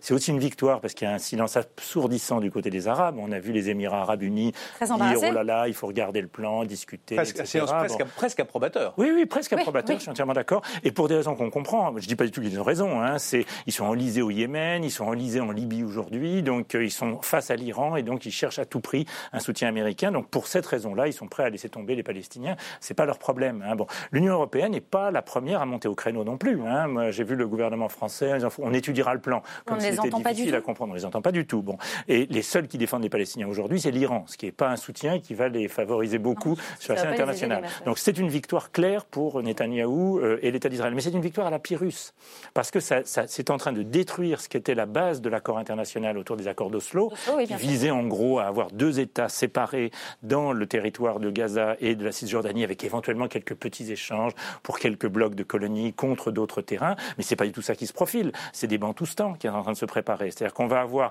un État complètement enclavé euh, au sein euh, d'Israël, même pas continu, hein, puisqu'il y a Gaza. voilà, il y a, y a Gaza qui est séparé, le tunnel apparaît comme une blague. Bon, et puis quiconque a été dans les territoires palestiniens, moi j'y ai été plusieurs fois, il y a des routes spéciales qui ne sont réservées qu'aux Israéliens pour relier les colonies entre elles, ce qui fait que ce territoire, il est en plus complètement coupé par des routes qui font que tout ça n'a aucun sens. Et jamais, jamais, jamais aucun responsable palestinien ne pourra accepter quelque chose qui revient sur Jérusalem, qui est pour eux quelque chose de central. Si, complètement. On leur donne un petit bout de banlieue bah, qui n'a absolument rien à voir avec ce qu'étaient leurs demandes et ce qu'étaient les accords d'Oslo, hein, qui était le retour euh, à la frontière verte euh, et à ce qu'était la séparation de Jérusalem qui date de 48, hein, qui n'est pas nouvelle. Hein. Bon. Donc, ce qu'on va avoir, c'est simple, hein, c'est pas d'accord. Et donc, très vite, quand je dis très vite, dans 10 ans, 20 ans, 30 ans, ça dépassera peut-être notre vie à nous, mais on va avoir des batailles pour les droits civiques. Et donc c'est la fin du rêve sioniste. C'est-à-dire qu'on va avoir des batailles pour les droits civiques qui vont, dans un espace où on aura en gros autant de juifs que de musulmans palestiniens ou de chrétiens palestiniens, une situation dans laquelle l'idée d'un État juif va disparaître. Je pense que c'est en ça une victoire à la Pyrrhus. Mm. Ça apparaît comme une victoire aujourd'hui, mais à moyen long terme, je pense que c'est quelque chose de mortel pour Israël en tant qu'État sioniste. Comment vous regardez les choses? Vous êtes d'origine euh, libanaise, hein, Oui, oui, moi j'ai grandi au Liban. Donc vous connaissez un peu euh, la région. Je connais assez bien la question et la région, et je suis assez d'accord. C'est-à-dire, c'est la, c'est la énième fois que les États-Unis, genre, quand Trump dit gagnant-gagnant, ils décident à la place des autres qu'ils ont gagné. Quand, quand Netanyahu dit c'est le meilleur plan pour tout le monde, il décide à la place des autres. Et c'est tout le temps la même chose. C'est les États-Unis souvent qui vont décider quelque chose, décider que tout le monde a gagné, et surtout dire que c'est tout le temps, tout le temps la dernière chance. Je ne sais pas, je suis à la quatrième dernière chance de, de, ma vie sur cette histoire, et je suis complètement d'accord. C'est un plan complètement inapplicable, même si tout le monde était d'accord. Donc même si les Palestiniens disent on est d'accord, on veut faire ça, c'est un truc qui est intenable. C'est géographiquement, c'est un non-sens total. De ah. euh, l'accès à la mer de Galilée est coupé. Il y a des petits tunnels qui relient des petits bouts de, partout. Mais comment, comment vous comprenez ce plan Alors, c'est quoi? C'est euh, un coup politique? C'est un coup politique, évidemment. Netanyahu est à des élections. Pour les élections du 2 mars? Il, a, il, a, donné à Trump une région qu'il a appelée Trump Heights il y a quelques années. Donc, ils ont renommé une ville. Il y a même pas quelques années, il y a quelques mois qu'ils ont, ils ont renommé une ville pour l'honneur de Trump où il n'y a personne. Il y a juste une pancarte qui s'appelle Trump Heights et c'est tout Et il y a aussi Jared qui a ces, discussions avec l'Émirat unis, les Émirats unis et l'Arabie saoudite, et c'est tout un truc qui se profile. Et effectivement, c'est quelque part triste d'entendre tout le monde qui est un peu le silence assourdissant, à part de l'Iran, qui effectivement, c'est pas le meilleur allié à avoir. Comment, comment ça va se profiler Non, moi, je, je, partage une grande partie de ce qui a été dit, mais, mais je ne crois pas pour autant qu'on puisse considérer que ce machin est un absolu non-sens. Parce que, euh, en fait, c'est quoi le, la grande valeur ajoutée Parce qu'il y a beaucoup d'inconvénients. Hein. Évidemment, on tire un trait sur euh, la cause palestinienne territoriale, on tire un trait sur euh, l'espoir que les accords d'Oslo puissent un jour devenir le droit positif. Donc ça, encore une fois, c'est comme le Brexit, on peut en être triste. Mais ce qui me semble être malgré tout la valeur ajoutée de ce plan, c'est qu'il fait changer le point d'ancrage. Jusqu'à maintenant, ce qui était l'horizon indépassable et ce à quoi on comparait toutes les solutions possibles, c'était précisément les accords d'Oslo. Mais les accords d'Oslo, c'est, j'allais dire, il y a 2000 ans, j'exagère, mais pas beaucoup. Et c'est, on le sait aujourd'hui, presque inatteignable, euh, pour tout un tas de raisons, bonnes et mauvaises. Mais... Et donc, ce que fait Trump, qui n'est pas très noble, qui n'est pas très chic, mais qui me semble pas être complètement idiot, c'est dire, bon, ben, prenons la situation telle qu'elle est, et donc, de décaler en fait la discussion qui habituellement est comment on fait pour arriver aux accords d'Oslo, il part de là où on est pour essayer de faire quelque chose qui soit légèrement plus viable et qui soit définitif. Alors ça acte à certains égards que les Palestiniens, je crois que c'est Jared Kushner qui le disait lui-même, ont perdu. C'est un fait. Pourquoi ils ont perdu? Alors on dit c'est parce qu'ils Israéliens, ils sont riches, ils ont de l'argent, ils ont des armes. Sûrement vrai. Mais enfin, les Palestiniens aussi, on leur a donné beaucoup d'argent. Le problème, c'est que les Palestiniens ont systématiquement fait les mauvais choix, et en particulier les mauvais choix de dirigeants l'élite palestinienne, je dis ça la mort dans l'âme, parce que les Palestiniens, euh, la plupart d'entre eux sont parfaitement respectables et voudraient, comme vous et moi, vivre en paix. Mais les dirigeants palestiniens sont systématiquement corrompus, agressifs, menteurs. Enfin, c'est une catastrophe. Et donc, à l'arrivée, vous avez ce qu'on a, c'est-à-dire malheureusement un peuple palestinien qui souffre principalement d'une raison qui n'est pas principalement, qui n'est pas, qui n'est pas d'abord la raison territoriale.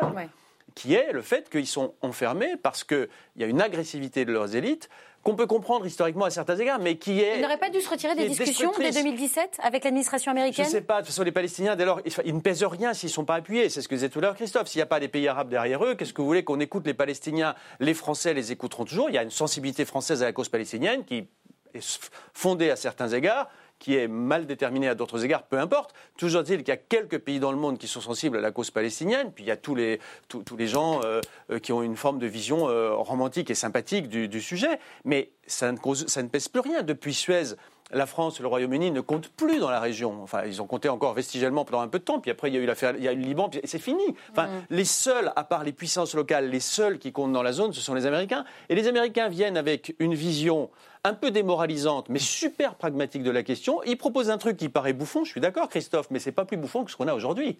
Ce qu'on a aujourd'hui est bouffonissime, est ridicule. Or, les, les Israéliens ne renonceront jamais au Golan c'est une question de sécurité. Je ne sais pas si vous êtes au Golan, on ne voit même pas la différence avec Israël. C'est Israël et c'est Israël probablement jusqu'à la fin des temps. La vallée du Jourdain, malheureusement, elle est cruciale parce que sinon vous avez des passages avec la Jordanie, etc.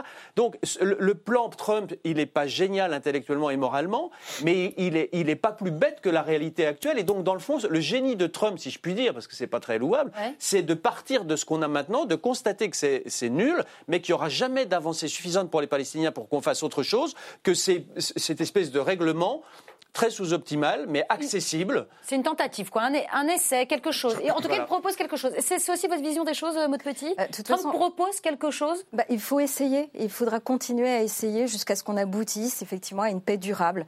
Maintenant, la France salue effectivement les efforts qui sont proposés, euh, les efforts qui sont proposés par le président Trump. Ce qui en dit long. On va, on va, on va étudier, on va quand même étudier avec attention euh, le plan qui est proposé. Moi, je ne le connais pas. Hein. Pas, ce ne sont pas mes sujets de prédilection, mais voilà, on va, on va étudier donc comme même euh, le, plan. Il faut aboutir à quelque chose. Maintenant, moi, pour euh, avoir Il y a quand, même, un désengagement français sur ces questions-là, sur cette euh, zone-là Je, ne pourrais pas dire. Je, ne connais pas suffisamment pour, euh, pour en parler. mais pour avoir un petit peu de recul, quand même, je me souviens très bien qu'en 1990, où j'étais déjà à la fac, je vous défends de faire des calculs, j'avais présenté un exposé justement sur le, le, traité qui avait été conclu par Yitzhak Rabin, par Clinton, par Arafat. À l'époque, on trouvait que c'était extraordinaire. On allait enfin avoir la paix sur ce territoire. 1990, nous sommes en 2020, euh, ça n'a pas vraiment beaucoup évolué. Donc, euh, moi, je regarde avec un, petit peu euh, d'effarement. C'est un souhait, bien évidemment, que je partage avec tous, mais il faut absolument que les aspirations légitimes des Israéliens, mais aussi de la communauté palestinienne, soient entendues. Hmm. Il faut cet équilibre-là. Pour moi, il est indispensable. Est-ce que d'autres partenaires devraient s'installer autour de la table, ou est-ce que finalement tout le monde laisse un petit peu En fait, moi, je suis pas d'accord que ça n'a pas du tout évolué depuis les années 90. Ça a énormément évolué en avantage des Israéliens. On ne parle pas de ça, c'est-à-dire euh, de chaque année, il y a de plus en plus de colonies qui sont construites sur des terrains d'Israéliens. Les Israéliens sont de plus en plus isolés, ils sont de plus en plus dans, un, dans une sorte de prison, clairement. Et le plan ne fait pas, c'est pas un plan pour la paix, c'est un plan pour entériner que les Palestiniens vont vivre en prison.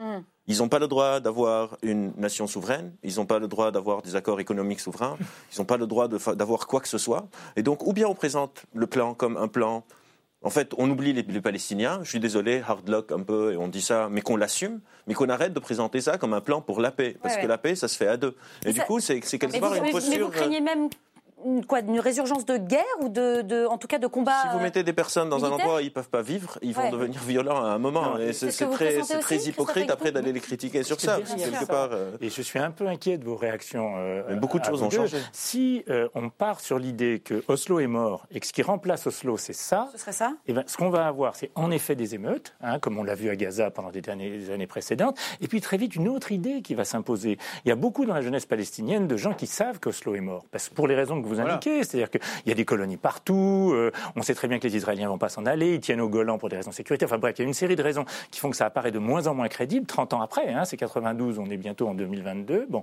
donc Oslo est mort, mais qu'est-ce qui reste? Ça ne sera pas accepté par les Palestiniens. Hmm. La seule chose qui reste aujourd'hui, hein, si on veut être un peu cynique, c'est qu'il y a énormément d'argent qui est dépensé dans la région et que l'autorité palestinienne, avec toute la corruption qui existe, ne tient que grâce à ça. Mais le jour où ils décideront d'arrêter de jouer ce jeu où en fait ils font semblant d'eux dans les accords sécuritaires avec les Israéliens et qui diront aux Israéliens démerdez-vous. Ce qui va se poser immédiatement, c'est une bataille sur les droits civiques. et cette bataille sur les droits civiques qui va, va changer radicalement la nature d'Israël. Alors ça prendra pas six mois, ça prendra pas un an, mais c'est la voie qui est engagée. Parce que les deux seules solutions qui étaient possibles, c'est soit les accords d'Oslo, c'est-à-dire une séparation à deux États, mais dans l'honneur des deux côtés, dans la mmh, sécurité des deux côtés, mais c'est évidemment pas ce plan qui ne tient pas debout. Et, et face à ce plan, on aura très probablement une implosion de l'autorité palestinienne parce qu'elle ne tenait que par le mythe d'Oslo la Palestine, c'est comme ça que ça tient. C'est ce que dit, ce que dit Mahmoud euh, Surtout par le clientélisme et un discours euh, vindicatif. Euh, un État ne tient pas s'il n'a pas un projet national. Le projet national que défendait l'autorité palestinienne, non, mais l'État en devenir que promettait l'autorité palestinienne, c'est Oslo.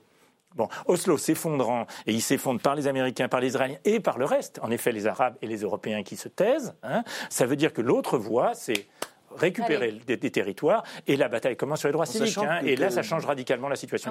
Dans, dans, la région, de toute façon, les personnes qui sont en train d'émerger sont contre leur classe politique. Donc on parle de la corruption de, de, de, l'autorité palestinienne. Les Palestiniens sont les premiers à le savoir, mais il faut aussi parler que Netanyahou, il est, il est embourbé dans des relations de corruption, dans des histoires de corruption assez, énormes. Pas tout à fait. Bien la différence, c'est les alliés. C'est que Netanyahou, la différence, c'est que vous avez quand même euh, des tribunaux. Euh, enfin, on peut pas. Israël est quand même ce qui se trouve de plus démocratique à 2000 km à la ronde.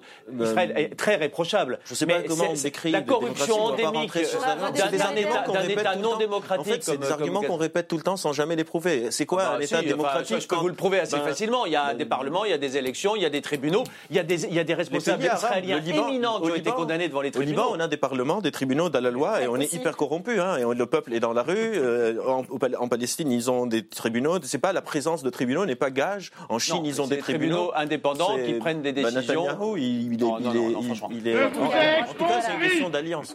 Affaire, à suivre, évidemment. Allez, retour en France avec euh, ces images impressionnantes. Regardez, c'était mardi dernier. Des pompiers manifestaient place de la Nation.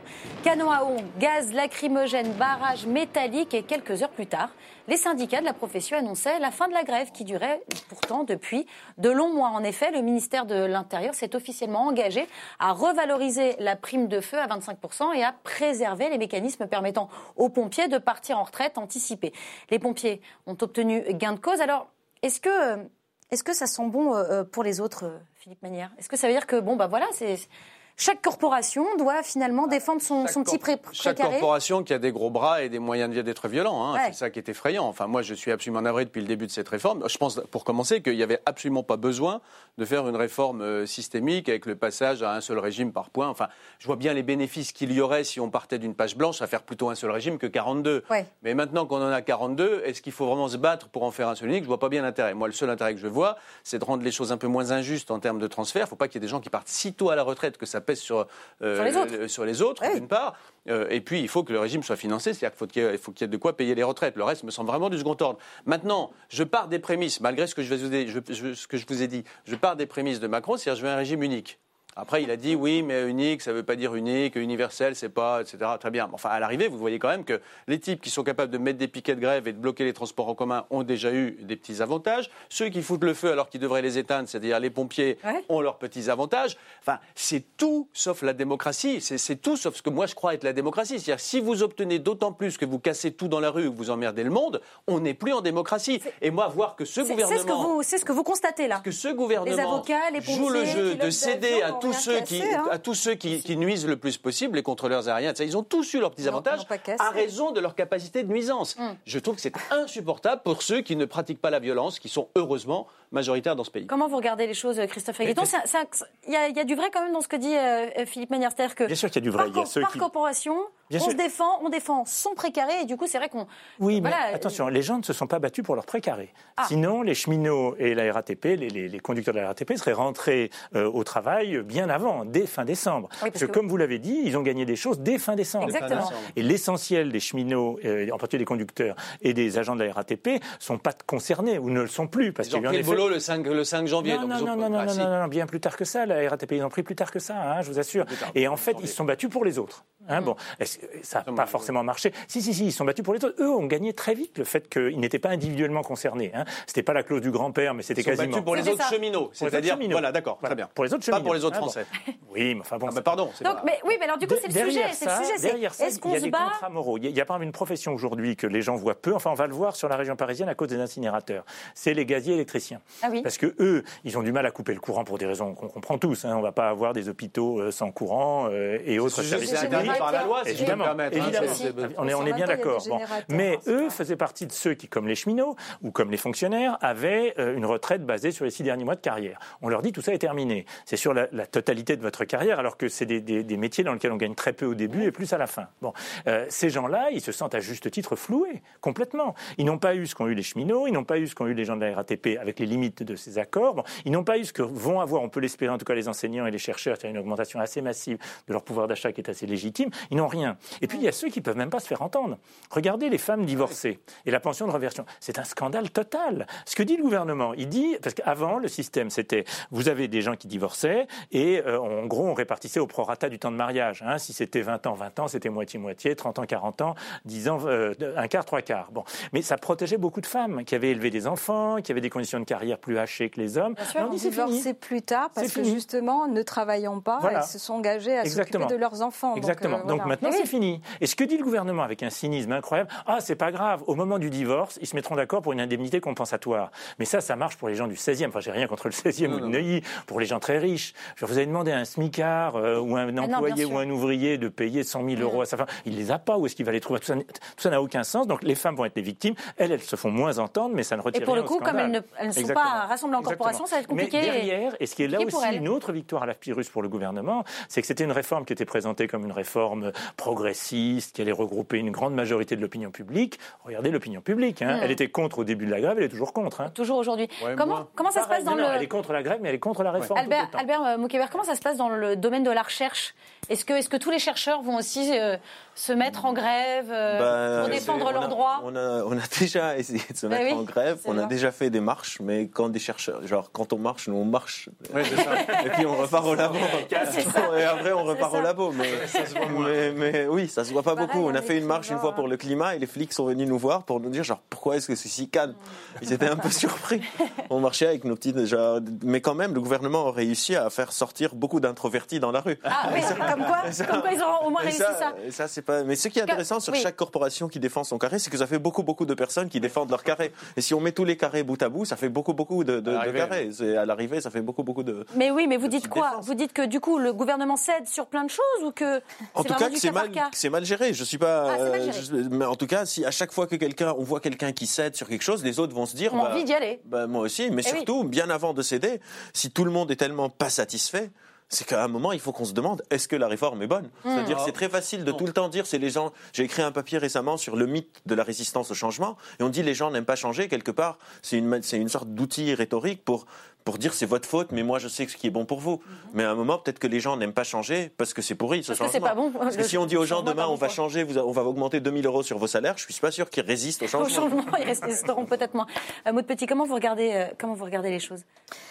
De façon un peu particulière, je l'ai déjà exprimé au sein de mon groupe euh, à l'Assemblée nationale. Moi, je pense fondamentalement qu'il fallait, qu'il faut en tout cas réformer le système, parce qu'aujourd'hui, notamment réduire, enlever ces 42 régimes spéciaux. alors il y avait donc quatre gros blocs euh, dans, dans, le système euh, de vieillesse de la sécurité sociale. Donc vous aviez euh, le, régime général, vous avez les agriculteurs, vous avez les indépendants et vous aviez effectivement tous ces régimes spéciaux qui sont donc les fonctionnaires, les marins, l'Opéra de Paris, le port autonome de Bordeaux, etc. Donc il fallait, il faut en tout cas essayer de réformer, d'unifier tout ça, de simplifier les choses. Et puis évidemment, il faut aussi, vous l'avez rappelé tout à l'heure, pour le financement de la, de la, de, du système de retraite, il fallait faire quelque chose pour qu'on ne soit pas euh, à un déficit épouvantable d'ici quelques années. Donc sur le principe, moi je suis pour la réforme. Après, euh, vous l'avez tous répété aujourd'hui, et je l'entends énormément dans ma circonscription ou avec d'autres personnes avec qui je discute aux quatre bouts de la France, hein, ça peut être jusqu'en dans, les Outre-mer, les gens sont relativement inquiets. Pourquoi? Parce qu'il y a une cacophonie pas possible et une illisibilité euh, du projet aujourd'hui. Et je fais partie de ceux qui y vont, mais vraiment euh, tout doucement, tout doucement, et qui, et moi je me dis, eh bien, il va falloir que je me relève les manches avec, euh, avec ma petite équipe parlementaire pour euh, travailler à des amendements et pour essayer de, de, de régler certaines choses. J'ai proposé à des syndicats euh, de, de, venir en parler avec moi ce soir, à tous les syndicats. Il y en a qu'un qui a répondu qu'il était d'accord pour venir, c'était la CFDT. Aujourd'hui, la CGT a dit, mais on veut bien venir, mais du coup, j'ai reporté. Hmm. La semaine prochaine, je vais recevoir de façon un petit peu plus large, toujours des syndicats, mais aussi un ensemble de populations pour qu'on puisse comprendre. Parce que moi, Aujourd'hui, je ne suis ni pro ni spéciale euh, non, je ne fais pas partie de, la commission.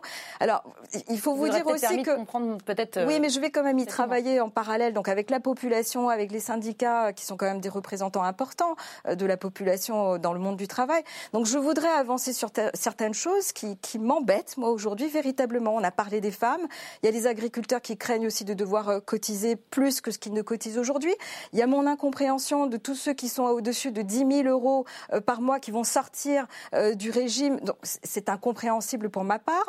Pourquoi? Vous avez, vous avez, mais pourquoi ils sortent? Normalement, tout le monde devrait être concerné. Voilà. Non, mais attendez, euh, pardon, sur, sur, ce point, personne n'a demandé à sortir. Juste, enfin, la réforme du gouvernement consiste à les faire sortir, mais je vous rassure, ils n'auront pas de cotisation donc vous trouvez ça peut-être injuste, sauf qu'ils n'auront pas de droit attaché. Et même les gens qui sont au-dessus de 10 000 euros, ils vont payer une taxe. Non, mais c'est encore mieux que ce que vous voulez. Eux, ils n'auront pas de droit au-dessus de 10 000 euros, mais ils paieront une taxe pour financer les autres. Moi, c'est ça, c'est ça que je trouve d'ailleurs pas terrible. On parle d'universalité, il fallait Moi, je suis complètement d'accord avec Il fallait inclure tout le monde. Non, ça Je ne comprends pas pourquoi. Là, on est en train d'indiquer aux Français que parce que vous êtes riches, eh ben, vous ne faites pas partie du système. Pour moi, euh, quand on parle de répartition, tout le monde doit y être universel. Et ça pose deux problèmes supplémentaires. C'est ma position. Je, je, je, la, comprends, si je peux dire un mot. Ne présentez pas ça comme un avantage Si je peux dire un mot pour... Je n'ai pas dit un avantage, je dis que je ne comprends pas pourquoi ils sont pas. Pour soutenir votre position, parce que je suis d'accord avec vous là-dessus, même si c'est des salaires très très élevés, bien évidemment. Hein, et c'est 200 000 personnes, hein, c'est pas énorme. Hein. La première chose, ça va coûter cher au régime, parce que ceux qui vont prendre leur retraite maintenant, il va falloir les payer. Donc cher au début. Au début. Mais deuxième chose, ça va inciter à de la capitalisation. Hein, alors, je ne suis pas en train de crier au loup, mais évidemment, parce que ceux qui gagnent 20 000 euros, ils vont chercher à se faire un petit magot à côté. C'est incompréhensible. Voilà. Le débat sur la retraite va continuer encore très, Non, je voudrais juste dire un mot sur la capitalisation, cette chose épouvantable. Mais d'une phrase. D'une phrase j'ai toujours un grand succès quand je raconte ça à mes amis étrangers parce que ah. c'est tellement dingue qu'ils n'y croient pas, mais c'est la vérité. Est-ce que vous savez qu'il y a deux populations en France qui ont droit à la capitalisation? Ce truc épouvantable, qui est très mauvais les fonctionnaires et, puisque nous sommes à l'Assemblée nationale, les élus. les élus. Donc ce truc épouvantable dont on ne veut pas et qui est très méchant, les fonctionnaires et les élus y ont droit. Faudrait, faudrait qu'on, faudrait qu'on m'explique. Sur les élus, je sais pas sur les fonctionnaires, la caisse, ça fait faillite. Ce sont des caisses complémentaires. Il n'y a rien. C'est complémentaire. Allez, on poursuit, on poursuit s'il vous plaît, avec les élections euh, municipales qui se rapprochent et la bataille pour la capitale fait rage. Cédric Villani est toujours euh, candidat, mais désormais exclu euh, de la République en marche. Le poulain officiel de la majorité, Benjamin Griveaux, lui, peine. Dans les sondages, Anne Hidalgo et Rachida Dati s'écharpent sur la mobilité des Parisiens. Le dernier sondage publié par Odoxa euh, donne l'actuel maire de Paris réélu devant Rachida Dati et les autres euh, loin derrière. Euh, Philippe Manière, ça y est, c'est plié, on en connaît déjà les résultats. Comme ah non, mais pas du tout. Ah, que, mais non, mais je ne sais pas ce qui va se passer. Je ne vous dis pas que ça ne sera pas Anne Hidalgo. Je dis qu'aujourd'hui, on ne peut pas savoir pour deux raisons. La première, c'est qu'on ne sait pas qui sera candidat. Sur toutes les binettes qu'on a vues, il y en aura probablement un ou deux en moins euh, dans quelques semaines, au moment où on nous appellera à voter. La deuxième, la plus importante, moi je suis même scandalisé, pardon, qu'on ne le dise pas chaque fois qu'on montre ces sondages. À Paris, c'est comme aux États-Unis, les sondages se font par secteur, par arrondissement, et puis ensuite c'est les grands électeurs qui élisent. Il y a un troisième tour, bon, qui généralement est écrit puisqu'on sait ce qui s'est passé. Mais c'est pas parce que vous avez la majorité de la ville que vous êtes élu. Je vous rappelle qu'au premier tour d'une élection ancienne où il y avait Séguin contre Delanoë, Séguin a eu plus de voix que Delanoë, mais c'est Delanoë qui a gagné. Donc il ne faut pas croire un instant que ces sondages-là disent quoi que ce soit, sauf qu'on peut en tirer des éléments de dynamique, comme disent les mhm. sondeurs. Mhm. Typiquement, Rachida Dati, euh, franchement, qui d'entre nous aurait imaginé qu'elle ferait ce score-là il y a seulement 15 jours, 3 semaines? Personne. Donc elle, on voit bien qu'elle, ça ne veut pas dire du tout qu'elle va gagner du tout. Hein. Non, non, mais en tout cas, que, bon, on voit aussi que Griveaux et Villani euh, se sont un peu neutralisés et que leur dynamique n'est pas terrible. Bon, ça c'est pas surpris, pas une surprise, mais on le voit. Et puis on voit qu'Anne Hidalgo a un socle assez solide, mais on voit aussi ce que votre sondage ne montrait pas, c'est que je crois qu'il y a 63 3% des Parisiens qui aimeraient la voir partir, ce qui n'est pas forcément très bon signe pour elle. Donc à l'arrivée, moi je pense qu'on on ne sait rien aujourd'hui. La seule chose, moi, ce qui me préoccupe un peu, c'est que tout le monde a l'air de. Enfin, la course se fait à part un ou deux candidats, sur moi, moi je suis plus écologiste que toi. Alors on va y venir. donc à l'arrivée, on a un truc dingo où vous, si vous supprimez pas un maximum de places de stationnement de manière que les gens tournent en boucle pour trouver une place, si vous mettez pas des vélos tellement partout qu'il y aura plus de place pour les piétons, hmm. vous n'êtes pas dans le game. On est chez les dingues. C'est évidemment, moi je suis comme tout le monde, je préfère respirer, je préfère qu'il n'y ait pas trop de bagnoles. Mais là, les propositions qui sont faites tellement euh, cette échelle de perroquette devient d'ago alors, on, alors on va en parler tout de suite. Vous savez quoi On va en parler tout de suite. Les associations de défense de cyclistes à Paris ont invité mercredi les ah six bah principaux candidats au municipal dans la capitale à détailler leurs actions pour le vélo. Et en effet, on a entendu la suppression de 60 000 places de voitures. Il faut dire, c'est la moitié ou plus de la moitié des places qui existent. Absolument. Euh, Absolument. Euh, alors, Rachida Dati, elle, veut supprimer complètement le, diesel, hein, c'est ça. Qu'est-ce que, qu'est-ce que vous pensez de toutes ces propositions euh, écolo? C'est, Ça va jouer là-dessus, en fait, bah, finalement Christophe, il est devenu écolo. Donc Moi, j'ai, toujours été écolo. Et donc ouais, mais de plus en plus avec le temps. Hein. Paris se jouera là-dessus Non, je ne suis pas sûr que Paris se joue là-dessus. Parce qu'en ah. effet, ah. en effet, tous sont en train de tourner sur ces questions-là. Complètement. donc, non, on n'entend que ça. d'une certaine façon l'effet écologie, puisque tout le monde est là-dessus, sauf Rachida Dati, qui, est la moins, qui, est la, moins là-dessus et qui défend un peu les automobilistes. Mais il faut voir les chiffres. Hein, et là-dessus, ce que dit Anne Hidalgo est vrai. Hein, je ne la défends pas particulièrement. Il y a 10% des Parisiens qui utilisent la voiture pour aller travailler et 20 des franciliens. C'est tout. Tous les autres prennent les transports en commun. Mais bien sûr, on est dans une ville où il y a déjà très peu de voitures, très peu d'utilisateurs. Mais, c'est l'avenir. Regardez New York, à Manhattan, il n'y a pas de voitures, il y a des taxis. non, non, non, il y a des métros et des taxis et des vélos. mais il y a tellement de taxis que ça fait beaucoup de voitures. Hein. D'accord, mais c'est pas des voitures individuelles. Ce qui est une folie, c'est d'avoir. Il y a des tas de voitures individuelles. Simplement, il y a un péage pour rentrer. C'est ça que vous voulez pas, Christophe. Tous les ponts, tous les ponts et tous les tunnels. Mais mais vous voulez rire quand vous prenez les tunnels ou les ponts. Vous ne payez ah, bah, pas. Si vous habitez Manhattan, non. Mais pour rentrer dans Manhattan, vous avez un péage. Ce que je veux dire, c'est que toutes les grandes villes sont confrontées à la même chose. La voiture, c'est le passé. Hein. on peut avoir des voitures. pourquoi vous décrétez ça Parce que on peut avoir des voitures collectives, des taxis, hein, par exemple, ou tout autre système du même genre, et surtout les transports en commun, plus du vélo et de la marche à pied. Transports en commun, oui. Bon, et c'est ça qu'il faut développer. Donc ça, moi, ça me choque pas. Il y a des idées, par contre. Hein, c'est un peu le concours Lépine. Oh comme, comme, la gare de l'Est. Ah, oui, oui. Je rêve. Je rêve. Déplacer la gare de l'Est. Et ce qui est incroyable, parce que non seulement le coût de l'affaire, mais attendez, rajoutez à ça le fait que les gens du Charles de Gaulle Express, eux, vont garder Alors comment ils vont se débrouiller pour garder quand même cette ligne-là? Mais ça veut dire que les super riches, entre guillemets, c'est-à-dire ceux qui viennent pour faire des affaires à Paris, pourront eux arriver gare de l'Est. Les autres, les malheureux qui viennent de Provins, de Troyes, etc., mhm. qui vont arriver porte de euh, la Villette, vont être obligés de faire un quart d'heure de plus pour aller récupérer leur métro. Mais Christophe, je vous rassure, il y, a une mesure punitive contre ces gens-là que vous n'aimez pas beaucoup, c'est-à-dire qu'il y a un autre candidat qui propose de mettre l'arrivée du Thalys et de l'Eurostar à, oui, au Carrefour ah Donc là, vous arrivez de Londres, de Bruxelles, vous êtes en 9-3. Après, on nous dit, il faut prendre un, métro. donc voilà, donc tout ça n'est pas très sérieux. on va y revenir. Albert euh, Paris sera vert ou ne sera pas, c'est ça En tout cas, moi je vois que tout le monde s'aligne un peu sur le, sur le résultat des élections européennes. Paris a fait un très bon score vert et on voit que beaucoup de politiciens font ce qu'ils sont supposés faire, essayer de gagner une élection.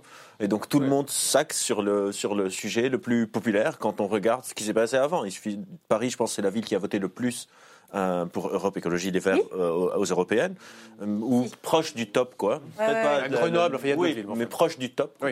Et donc les, candidats sont en train d'essayer de, de s'axer dessus. Et effectivement, mais, vous dites quoi Vous regrettez quand même que les candidats passent peut-être à côté d'autres thématiques tout aussi importantes Moi, je regrette que les candidats passent à côté d'autres thématiques aussi importantes pour le climat parce que moi, je travaille, je travaille sur les freins comportementaux face à l'urgence climatique, donc c'est quelque chose qui, qui m'intéresse beaucoup. Mais c'est comme si tout le climat est résumé aux voitures et aux places de parking, ah parce que quelque part c'est le truc le plus facile et c'est peut-être euh, compréhensible aussi, le plus euh, symbolique. C'est vraiment de la politique pour de la politique, quoi. Bon, dans le Val-de-Marne, qu'est-ce qu'on fait? On enlève aussi toutes les voitures? Non. Non, et puis en ah. plus, moi, je serais mal placée parce que je ne sais pas faire de vélo. Donc, euh, ça s'apprend à tout âge. Ça s'apprend. Les, roulettes à l'arrière, c'est pas grave. Et on ne juge pas non plus dans Oui, prendre le métro. Tant que c'est pas les trottinettes, ça va.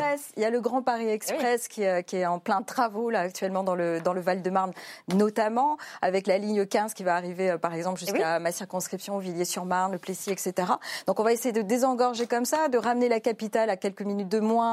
Euh, le, le, centre de la capitale à quelques minutes de du Du coup, cette élection, elle vous, elle vous intéresse quand même bah, Bien, évidemment, de toute façon, même quand on est à l'extérieur de Paris, on est quand même intéressé par ce qui se passe dans Paris. Mhm. Euh, après, euh, après c'est effectivement particulièrement complexe. Tout le monde se focalise sur les sujets d'environnement, d'écologie, parce que c'est très porteur et que les Français l'ont beaucoup manifesté, ont manifesté un intérêt très important lors du grand débat.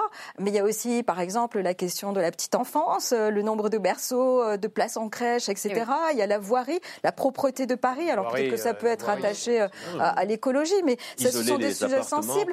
Les logements, le logement. on passe peut-être à côté de. Il y a beaucoup de sujets euh, à développer et pas uniquement euh, l'environnement et l'écologie. Allez, autre thème euh, dans l'actualité cette semaine, les chiffres du chômage. Regardez ces chiffres. Pôle emploi constate une baisse de 3,3%, soit 120 700 chômeurs en moins sur l'année 2019. C'est la plus forte baisse depuis la crise de 2008. C'est quoi, Philippe Manière C'est la preuve que la politique du gouvernement fonctionne ou il y a anguille sous roche? Alors le gouvernement dit évidemment, vous voyez, ça marche. Il le dit d'ailleurs assez prudemment, intelligemment. Il, ne se vante pas trop. Il, il le dit. Hein. Oui, il pourrait en faire plus. Il, est prudent et je crois qu'il a raison. Alors, bah, évidemment, c'est le boulot d'un politique. Le politique, il est là, il dit, euh, sans me vanter, il fait beau. Bon, euh, c'est pas tellement sa faute s'il fait beau, évidemment. Alors donc, oui, il y a un certain nombre de mesures qui ont été prises d'ailleurs moins par Emmanuel Macron parce que c'est des mesures que par les précédents. Euh, typiquement, ce que disent un certain nombre d'économistes, c'est que c'est les mesures El Khomri, un certain nombre de choses qui payent. Bon, mais principalement, la raison pour laquelle ça va mieux, c'est que même si c'est en train de ralentir assez vite, on sort d'une période où la croissance était beaucoup plus forte. Alors c'est vrai qu'on a intensifié la croissance en emploi, comme disent les experts, c'est-à-dire qu'il y a besoin de moins de croissance pour qu'il y ait plus de création d'emplois. Mais ce n'est pas forcément des emplois formidables, d'une part, et d'autre part, ça ne règle pas tout. C'est-à-dire que quand on est content de faire 8,3 ou 8,4 je ne sais pas exactement où on en est. 8,6. Euh, bon, ouais, ça prend. C'est bien. non, mais c'est bien. Mais c'est, vous voyez, nos voisins, ils sont tous entre 3,5 et 5. 3 et 5, absolument. À part certains pays du Sud qui sont euh, encore moins euh, euh, performants que nous. Mais voilà, vous allez en Suisse, vous allez aux Pays-Bas, vous allez au Royaume-Uni, vous allez en Allemagne, vous avez entre 3,5 et 5. Donc on est très très loin du compte. Donc c'est bien. Hmm. Il y a des mesures qui payent, certaines de Macron, certaines de ses prédécesseurs. L'essentiel, c'est la conjoncture qui est bonne, et ça, ça ne va pas durer. Ce sont des chiffres en, trompe-l'œil, Christophe Aguiton ben, Oui, est-ce qu'on a le droit aussi de se réjouir et de dire que c'est bien? Évidemment, du travail, hein, ça, il n'y a aucun souci. Mais les raisons, en effet, renvoient à la croissance, c'est vrai, renvoient à un deuxième euh, aspect qu'on sous-estime souvent, c'est le fait que la démographie est en train de changer. Ah en 10 ans, on a perdu près de 750 000 personnes entre 20 ans et 65 ans, c'est-à-dire, et 60 ans, pardon, c'est-à-dire l'âge où les gens travaillent. Alors, ça a été en partie compensé par le fait que les femmes vont de plus en plus au travail, mais on, est, on est quasiment à 100%. Hein, donc, c'est en train de, de, changer. Donc, euh, et ce qui explique aussi d'ailleurs pourquoi il est aussi faible hein, le chômage en Allemagne et ailleurs, c'est que la démographie est encore euh, eh beaucoup plus descendante que chez nous. Bon, il y a cette première explication. Puis la deuxième, ce qui est celle que, que Philippe a pointée, mais qui est pas si bonne que ça, quand on dit qu'il y a une, une, croissance qui est très intense en emploi, ça veut dire qu'il n'y a pas de gain de productivité. Exactement. Hein, ça, je suis d'accord. Et, derrière ça, ça veut dire qu'en fait, ceux qui sont employés sont employés dans des secteurs dans lesquels il n'y a pas de gain de productivité possible. Quand vous êtes chez McDo, enfin, McDo, c'est ou livreur. Bon, c'est des, boulots où vous avez un, tout tout petit salaire, du, beaucoup de précarité, et c'est ça qui se développe beaucoup. Hein. Et puis derrière, j'insiste là-dessus, même si c'est pas l'objet exactement du, des, des, taux de chômage, c'est le fait que se met en œuvre maintenant la réforme du chômage, telle qu'elle a été euh, décidée l'an dernier, et ça va être une catastrophe pour les précaires, puisqu'en fait c'est quelque chose qui va renvoyer dans la pauvreté euh, des dizaines et des centaines de milliers de gens qui vivaient d'un... 1 million 200 000 chômeurs qui vont perdre entre 20 et 50 de leur indemnité. Exactement. Hein. et donc ça, ça va faire monter... Sauf s'ils retrouvent un boulot, il faut quand même pas non plus... Oui, on n'est pas chômeurs pour la vie en théorie. Hein, voilà. Sur, sur Mais avec des, avec des taux de chômage comme celui qu'on a aujourd'hui à 8,6, c'est 100 000 personnes qui vont passer sous le seuil de pauvreté. Vous dites euh, bravo au gouvernement, votre petit bah, je dis bravo à tous les efforts qui ont été euh, accomplis depuis, euh, depuis quelques années, depuis quelques temps, et puis aussi au travail qui a été effectué par le ministère du Travail, le ministère de l'Économie, Bien évidemment, on ne peut que se réjouir de ces chiffres parce que ça faisait longtemps qu'on attendait une baisse euh, aussi significative euh, des chiffres du chômage. Et sur l'ensemble des territoires français, je parle aussi euh, des territoires ultramarins mmh. parce que là-bas, le chômage est endémique. Il y a jusqu'à 20% parfois de, de, chômage chez les jeunes là-bas. Donc c'est véritablement une bonne nouvelle. Il y a des actions comme par exemple le, le, la, le CICE qui est transformé en baisse des cotisations patronales qui est peut-être euh, un vecteur en fait de ces résultats-là. Il y a le développement de l'apprentissage aussi. Euh, le gouvernement pousse énormément vers l'apprentissage les jeunes et c'est très très bien. Mais il y a encore beaucoup de, choses à faire et il y a encore malheureusement beaucoup d'employeurs, de, petites de, PME par exemple, qui indiquent qu'ils cherchent encore euh, des, voilà, ils cherchent encore du monde et il y a toujours personne en face. Donc il faut que tout ça matche à un moment donné. Mais on est dans le dans la bonne dynamique. Dans la bonne dynamique, Albert Moukébert peut-être parce que je suis psychologue, moi, ce qui m'importe, c'est pas juste si les gens bossent ou pas, c'est la qualité de leur travail. Je rejoins ce qu'on est en train de dire. En Allemagne, ils ont, aussi, en Allemagne, ils ont des taux de chômage très, très bas, mais la qualité de vie, les personnes cumulent des boulots, ils sont en burn-out, ils ont des problèmes, et du coup, ça coûte derrière en soins, etc. etc. Et la question, c'est. Ce que, vous, ce que vous dites n'est pas complètement faux, mais c'est pas très significatif statistiquement. Vous voyez beaucoup d'Allemands qui essayent à toute force de passer la frontière pour venir dans un autre pays paradisiaque. Alors, il y, il y a un prix à payer pour le plein emploi. Euh, mais on n'est pas obligé de rester toute sa vie dans les boulots précaires. C'est souvent une manière d'entrer dans le travail. Et c'est pas vrai. On ne peut pas présenter l'Allemagne comme un pays de souffrance sociale généralisée. Je ne parle pas de souffrance sociale, je parle de souffrance psychique. Et, c'est très, et c'est très, et je trouve que c'est pas tout à fait sain comme raisonnement de dire s'ils ne partent pas, c'est qu'ils sont contents. Parce que des fois, on, part où C'est comme, les, Américains. Bah, vous avez beaucoup de gens qui changent de pays quand ils, ont, quand ils trouvent mieux ailleurs. c'est là, c'est là où je veux en arriver. C'est que pour moi, c'est un problème un peu systémique. C'est est-ce qu'il y a mieux ailleurs et est-ce que notre baseline de satisfaction de vie n'est pas en train de baisser partout. et partout partout. Et du coup, on est en train de dire aux gens, voilà le meilleur, le, une sorte de nouveau euh, verre de, de, de, plafond, de, verre, oui. plafond de verre. On dit, ça, c'est le taux de satisfaction de vie maximum qu'on peut avoir sur, sur Terre, et donc restez où vous êtes, mais derrière, il faut gérer toute la crise sociale qui, qui engrogne. C'est pas par hasard qu'on voit euh, un, un, mécanisme un peu planétaire de grogne qui monte un peu partout. Là, la, dernière, la semaine passée, il y avait genre 32 ou 33 pays où il y avait des mouvements sociaux. À un moment, il faut qu'on questionne le système et ne plus juste regarder des marqueurs isolés. On appelle ça les erreurs de la cause unique, de genre le, juste le chômage ou juste la croissance ou juste la productivité, et voir comment est-ce qu'on peut regarder ça d'une manière un peu plus systémique, parce qu'effectivement, il y a... À l'échelle planétaire. Il y, a, il y a des GSEC de systèmes, les mots techniques seraient compliqués, mais en gros, des fois, on a des solutions, mais il n'y a pas un bon matching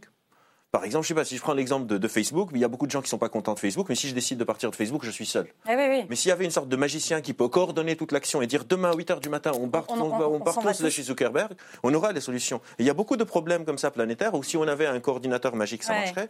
Et au lieu de, de, regarder juste ces éléments, voir comment est-ce qu'on peut faire systématiquement. Là-dessus, on se retrouve, Le coordinateur magique, j'ai tendance à me mettre une qualité de vie générale qui baisse, et on, est là aussi face au fait et on vous a entendu. Allez, on avance avec euh, cet homme volatilisé de l'espace médiatique depuis avril 2017. Il a décidé de faire son grand retour à la télévision hier, hier soir sur France 2, à quelques semaines de son procès dans une affaire d'emploi fictif dont aurait bénéficié son épouse.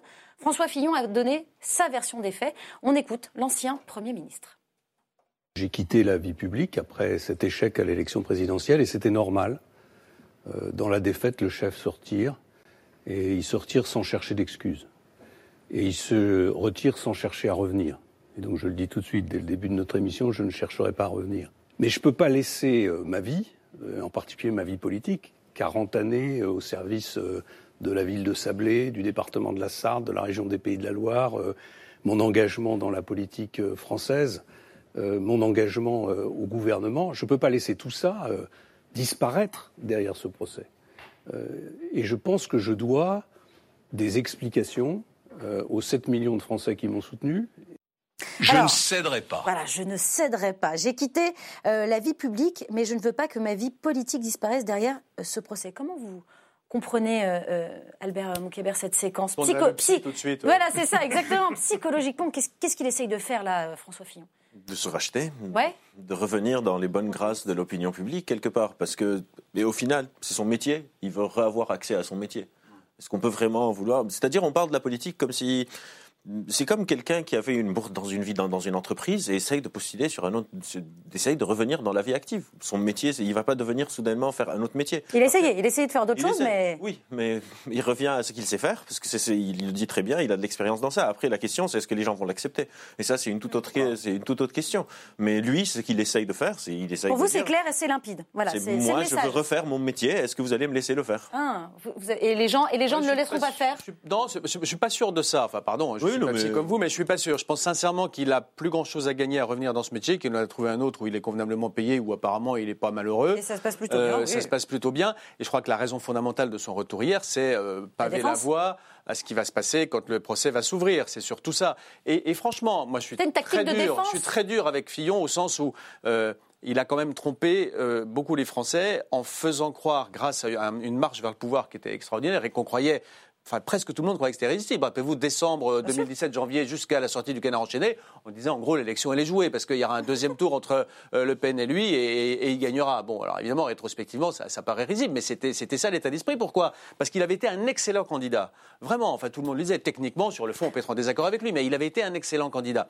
Et tous les gens qui ont pensé qu'il était un excellent candidat ont découvert tout à coup que c'était un candidat frelaté. Bon, donc c'est une petite contrariété, et je comprends qu'il veuille expliquer ça.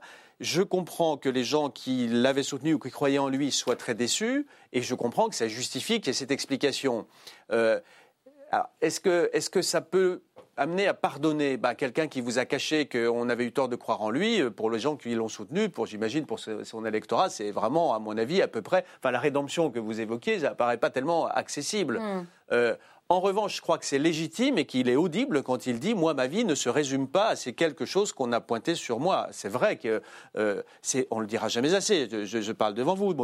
c'est, des vies de chiens. Enfin, franchement, moi, moi, je suis prêt à critiquer beaucoup les politiques, mais la limite de ma, c'est que jamais je ferai ça. Mm. Enfin, c'est monstrueux. C'est plus de vie personnelle, les maisons de retraite et les écoles le week-end. C'est, monstrueux. Donc, il a fait ça pendant 40 ans. Puis ensuite, il a fait Matignon, ce qui est euh, l'esclavage des esclavages.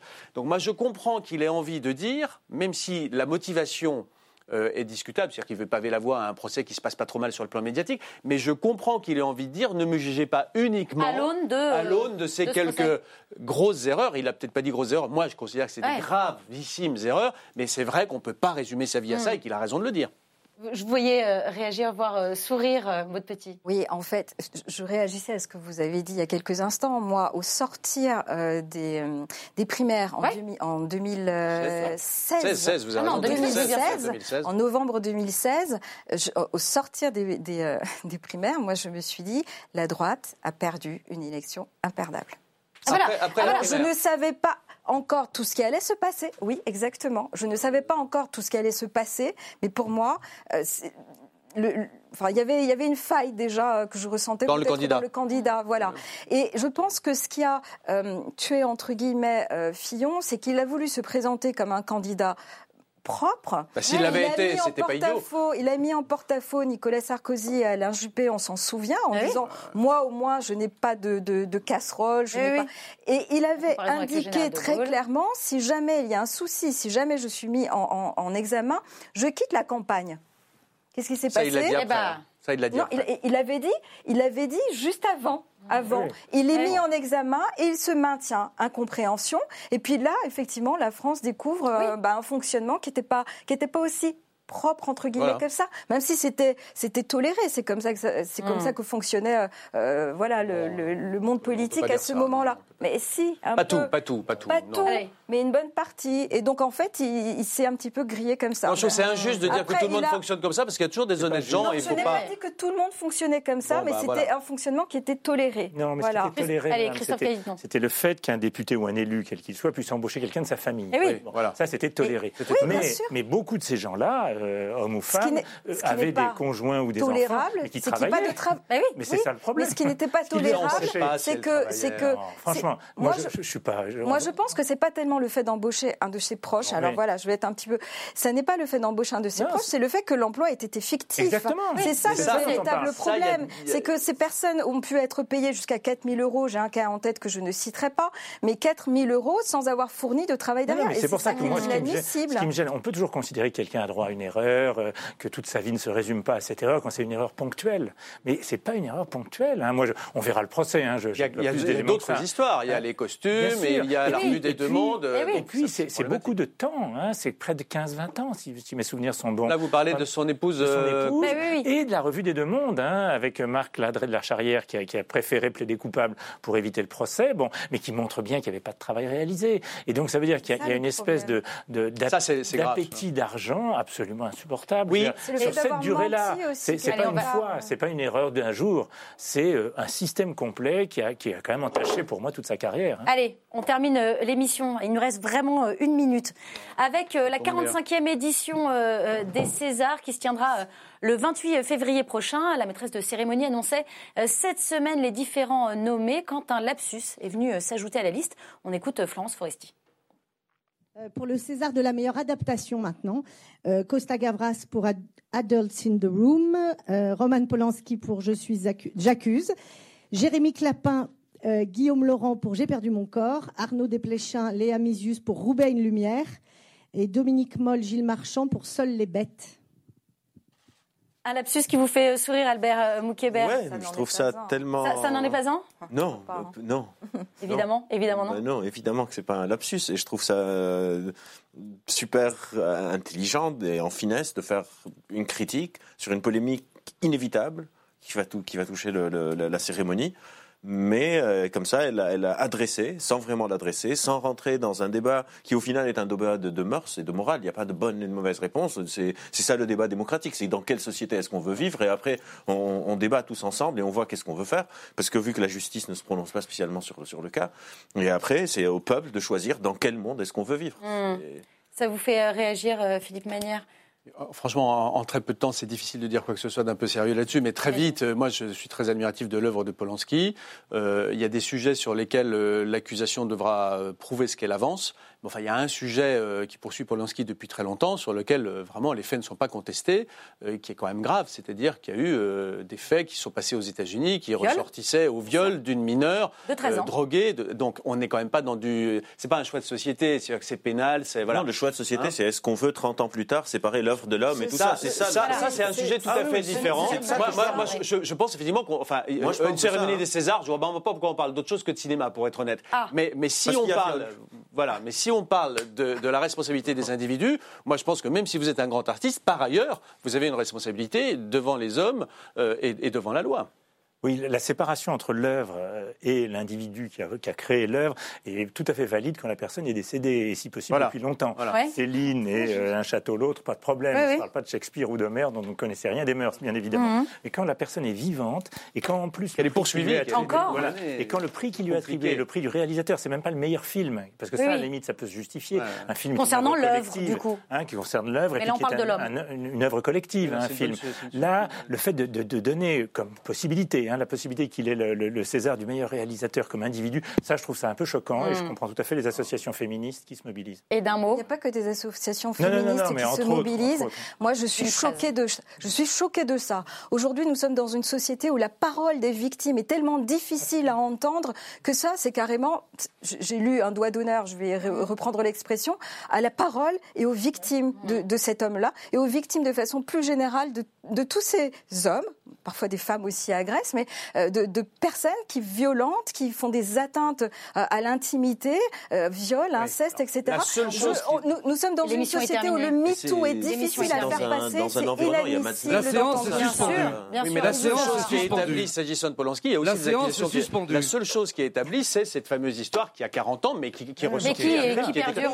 Oui, mais entre-temps, on n'en a pas parlé pendant 30 ans. C'est ça qui est trop On suivra évidemment cette cérémonie. On en reparlera. Merci infiniment à tous les quatre d'avoir participé à cette belle émission qui est déjà disponible en replay sur le site lcp.fr, mais aussi en podcast sur toutes les plateformes audio. On se retrouve vendredi prochain, évidemment, mais d'ici là, n'oubliez pas que l'important n'est pas de convaincre, mais de donner à réfléchir. Allez, salut.